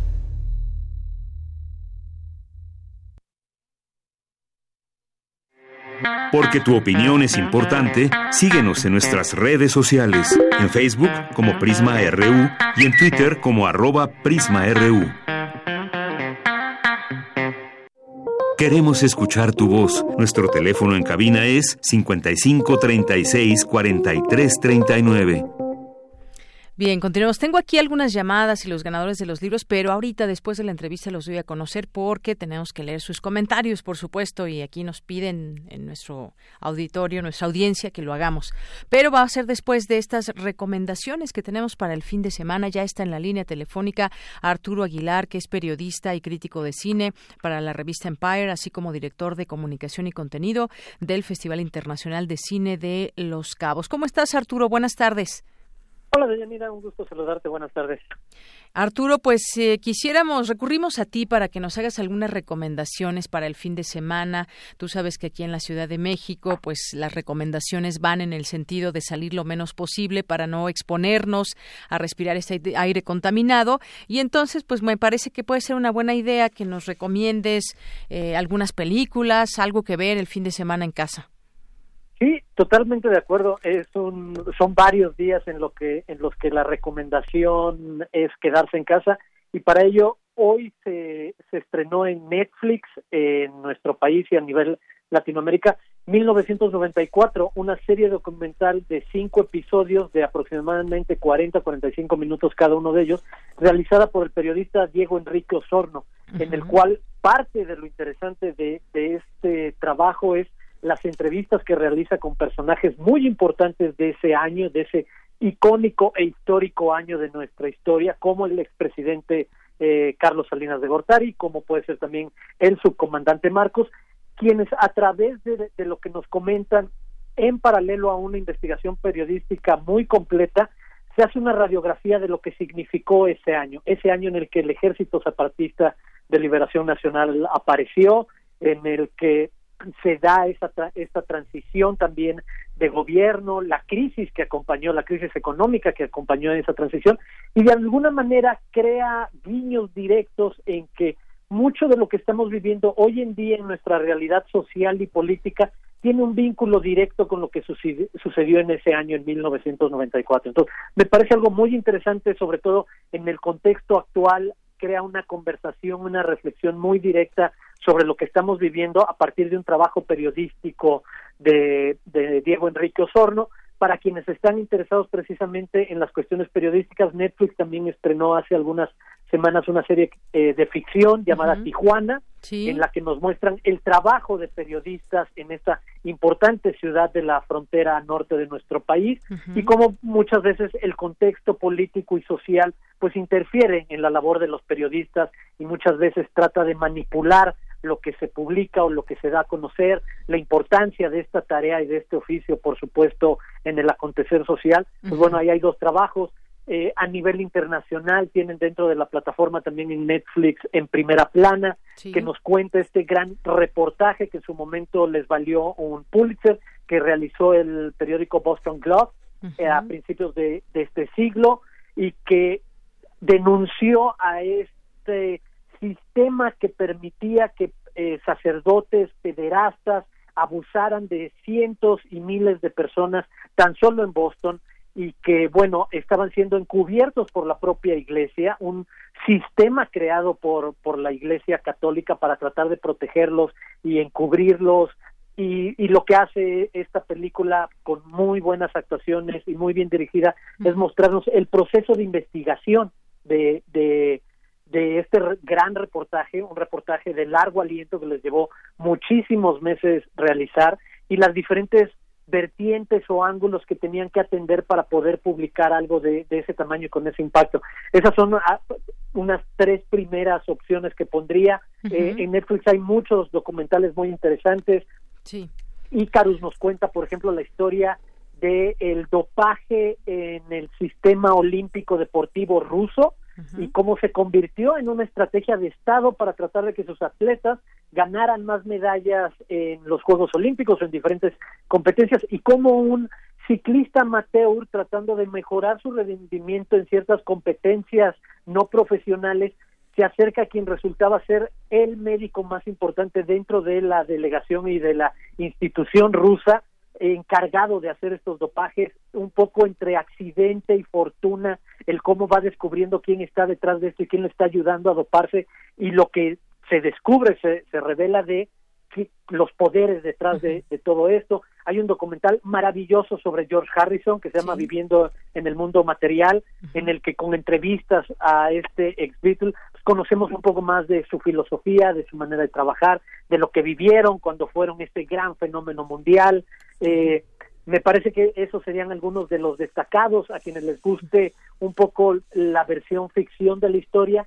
Está Barry, que nos cuenta la historia de Barack Obama cuando era un joven estudiante de leyes en Nueva York, cuando llega apenas a estudiar eh, derecho en, Nueva York y cómo empieza a encontrarse consigo mismo y a definir una personalidad obviamente se convertiría en un largo trayecto hacia la Casa Blanca y hacia una de las presidencias de los Estados Unidos más importantes en su historia, siendo por supuesto el primer afroamericano en convertirse en presidente de Estados Unidos. Muy bien, bueno, pues algunas de las recomendaciones, esta de 1994 ya nos las hacía hace un momento una de nuestras radioescuchas, Silvia Vargas, son cinco episodios, como nos dices, la de Tijuana también, eh, yo no la he terminado, pero también muy interesante, en primera plana también que ya la vi, y pues como dices, hay una serie de documentales, podemos ahí pasarnos también, buscar lo que más nos interese, estas son solo algunas de las tantas recomendaciones que pueda haber, y yo te agradezco mucho, Arturo, que nos hagas eh, el favor de dar estas recomendaciones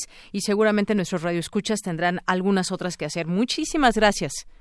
Un gusto, hasta pronto. Hasta luego. Arturo Aguilar, periodista y crítico de cine para la revista Empar y director de comunicación y contenido del Festival Internacional de Cine de Los Cabos. Aquí seguimos leyendo sus recomendaciones.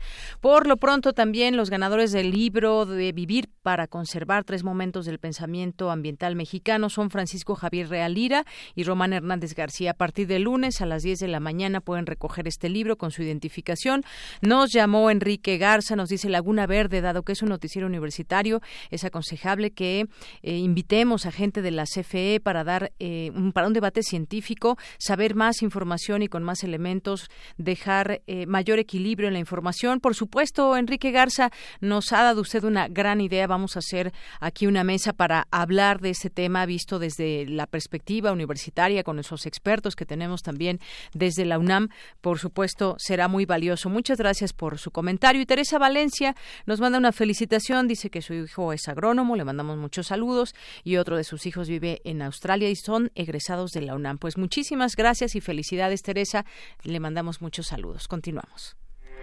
Porque tu opinión es importante, síguenos en nuestras redes sociales, en Facebook como Prisma RU y en Twitter como arroba PrismaRU. Relatamos al mundo. Relatamos al mundo. Melomanía RU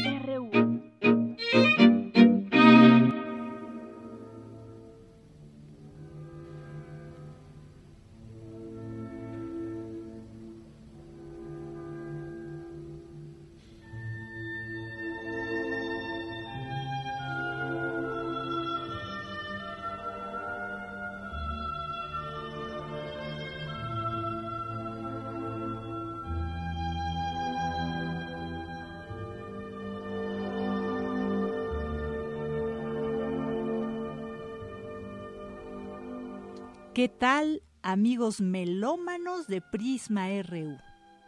Hoy celebramos el nacimiento del compositor francés Eric Alfred Leslie Satie, quien un día como hoy, 17 de mayo, pero de 1866, nace en Normandía, en Honfleur. Él es compositor y pianista. La excentricidad, la irreverencia y una actitud dadaísta son los ingredientes que configuran su vida y su música. Ahora escuchamos la Gimnopedia número 3 en orquestación de Claude Debussy. Esto está interpretado por la Orquesta del Concertgebouw en la dirección John Barbirolli. Este es un CD Testament del 2003 armado en Inglaterra.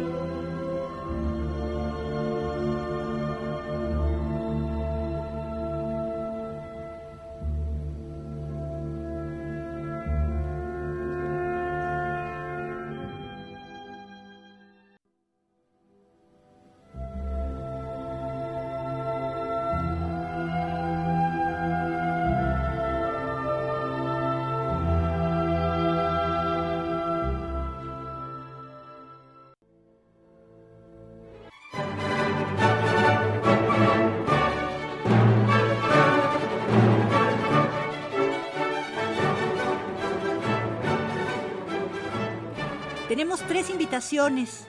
Primeramente, Juan Luis Matus, de la antigua metrópoli, nos invita al CENART mañana 18 de mayo.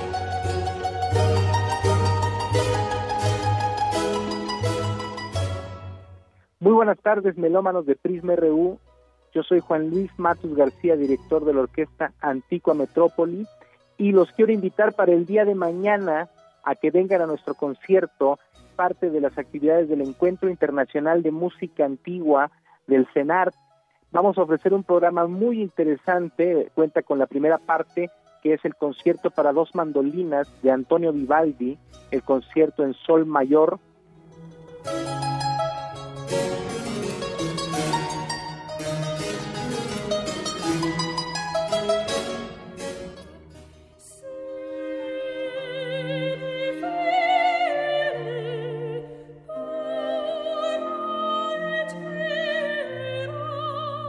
Después hacemos el Nula y Mundo Paz Sincera, es un motete con soprano y orquesta de cuerdas.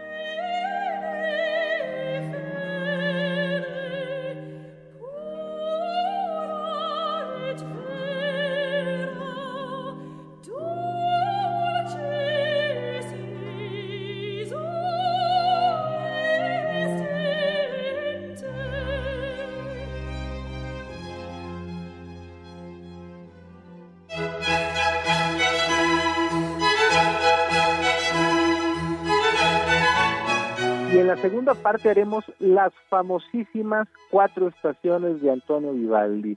Así que por favor los esperamos a todos en el Centro Nacional de las Artes. Es un concierto muy lindo y les agradecemos su presencia el día de mañana. Muchísimas gracias.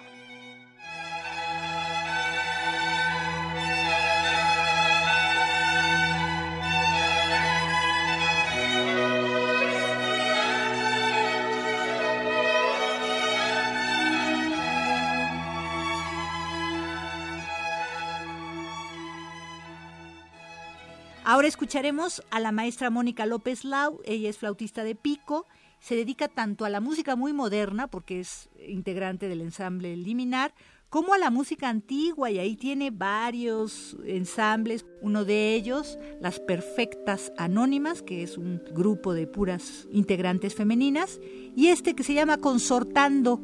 Ella nos invita al concierto del domingo a la una y media de la tarde, ahí mismo en el CENART, en el Auditorio Blas Galindo.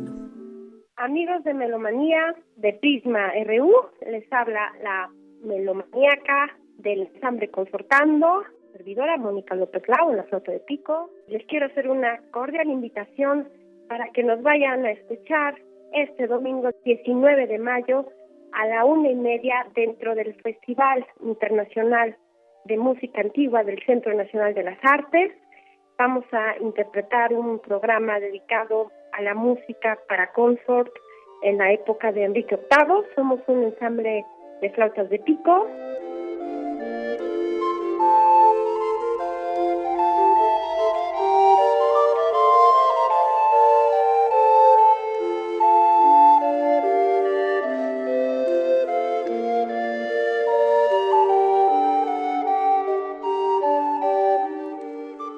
música para conso de, ensambles que están conformados por instrumentos de una misma familia, como en este caso las flautas de pico. Vamos a interpretar obras de compositores italianos del Renacimiento, del mismo Enrique VIII, como ustedes saben, él era un amante de la música, interpretaba la flauta de pico y de hecho tenía una colección bastante grande de instrumentos.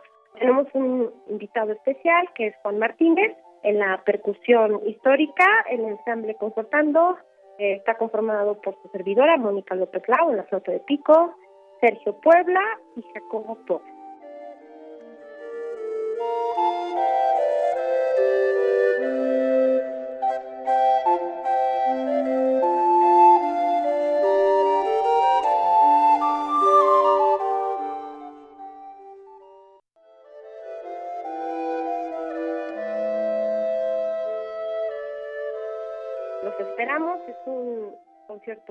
de verdad muy original. Les va a gustar muchísimo y nos va a dar mucho gusto verlos por ahí.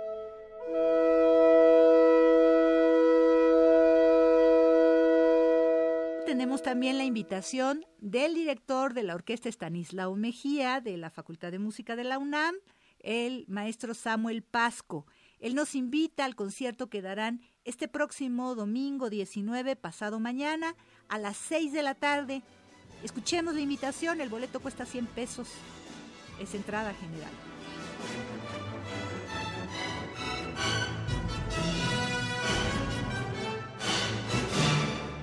Buenas tardes al público melómano de Prisma RU.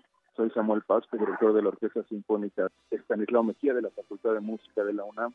Los quiero invitar a concierto que tenemos en Sala Nezahualcóyotl este próximo domingo 19 de mayo a las 6 de la tarde.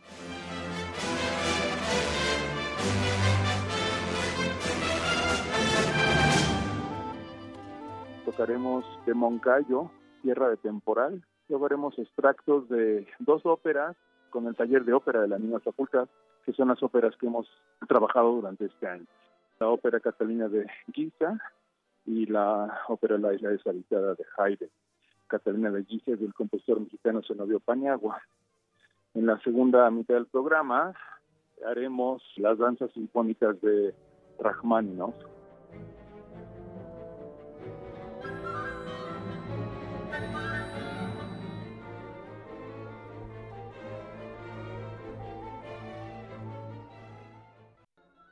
Es un programa, me parece muy atractivo, en el que hemos estado trabajando todo durante todo el semestre. Los muchachos han estado estudiando y tratando de ver con detenimiento todas las partes de este programa tan interesante. Están realmente cordialmente invitados. Hay boletos en taquilla, en la taquilla de la sala Nezahualcóyotl. El precio de los boletos es de 100 pesos, con los descuentos respectivos que ofrece la UNAM normalmente. Me dará mucho gusto verlos por allá, están cordialmente invitados.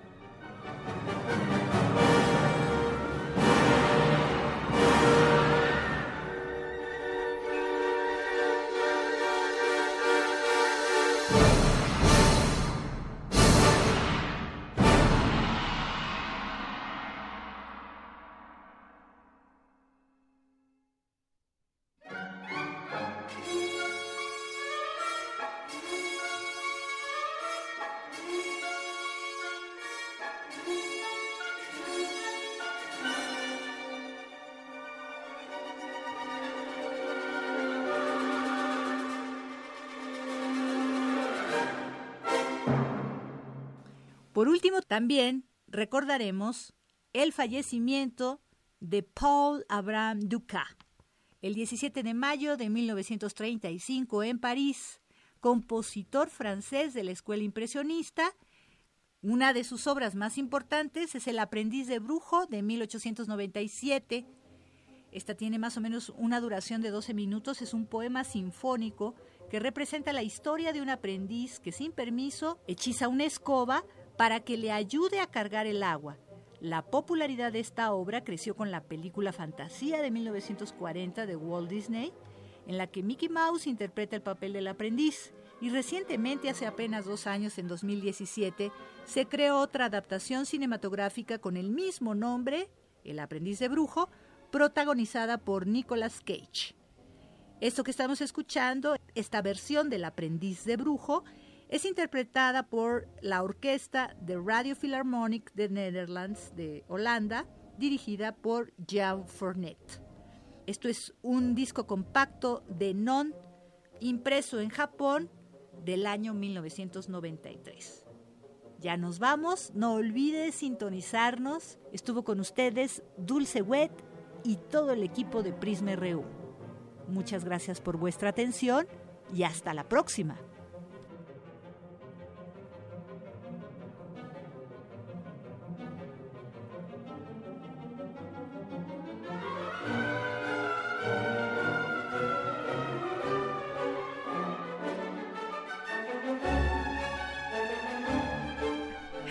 Bien, bueno, pues ya llegamos casi al final de esta emisión de Prisma RU. Gracias a Dulce Wet y gracias a todo el equipo, al que vino, a los que están trabajando en casa también. Les mandamos muchísimos saludos.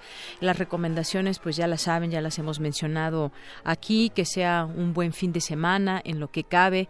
Y el lunes nos escuchamos para seguirles informando sobre lo, lo que hay en el medio ambiente, eh, sobre la contingencia y otros temas. Y por supuesto, seguirlos invitando. Recuerden si no lo ha hecho, hágalo, anoten su agenda el jueves 30 de mayo. Los esperamos aquí para que estén con nosotros y hagan el programa, hagamos juntos el programa en vivo de 1 a 3 de la tarde en la sala Julián Carrillo de Radio UNAM, aquí en Adolfo Prieto, número 133, en la Colonia del Valle. Aquí los esperamos, nuestro público, nuestra audiencia, a estudiantes que nos estén escuchando, son bienvenidos para platicar con ustedes.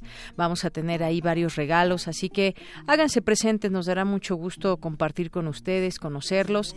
Vamos a estar ahí todo el equipo presente para recibirlos y festejar junto con ustedes, que gracias a ustedes es que el programa también existe y se nutre con sus opiniones. Nos despedimos con un poquito de música. ¿Que quién es? Taj Mahal así se llama. Muy bien, bueno, pues con esto nos despedimos. Gracias, buenas tardes y buen provecho. Well, the sun's gonna shine on my back door someday. You know the sun's gonna shine on my back door someday. Well, now the sun's gonna shine on my back door someday. The wind's gonna rise and blow my blues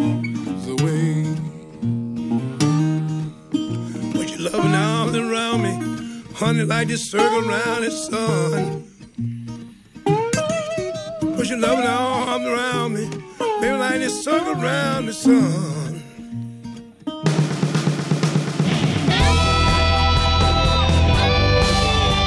Prisma RU. Relatamos al mundo.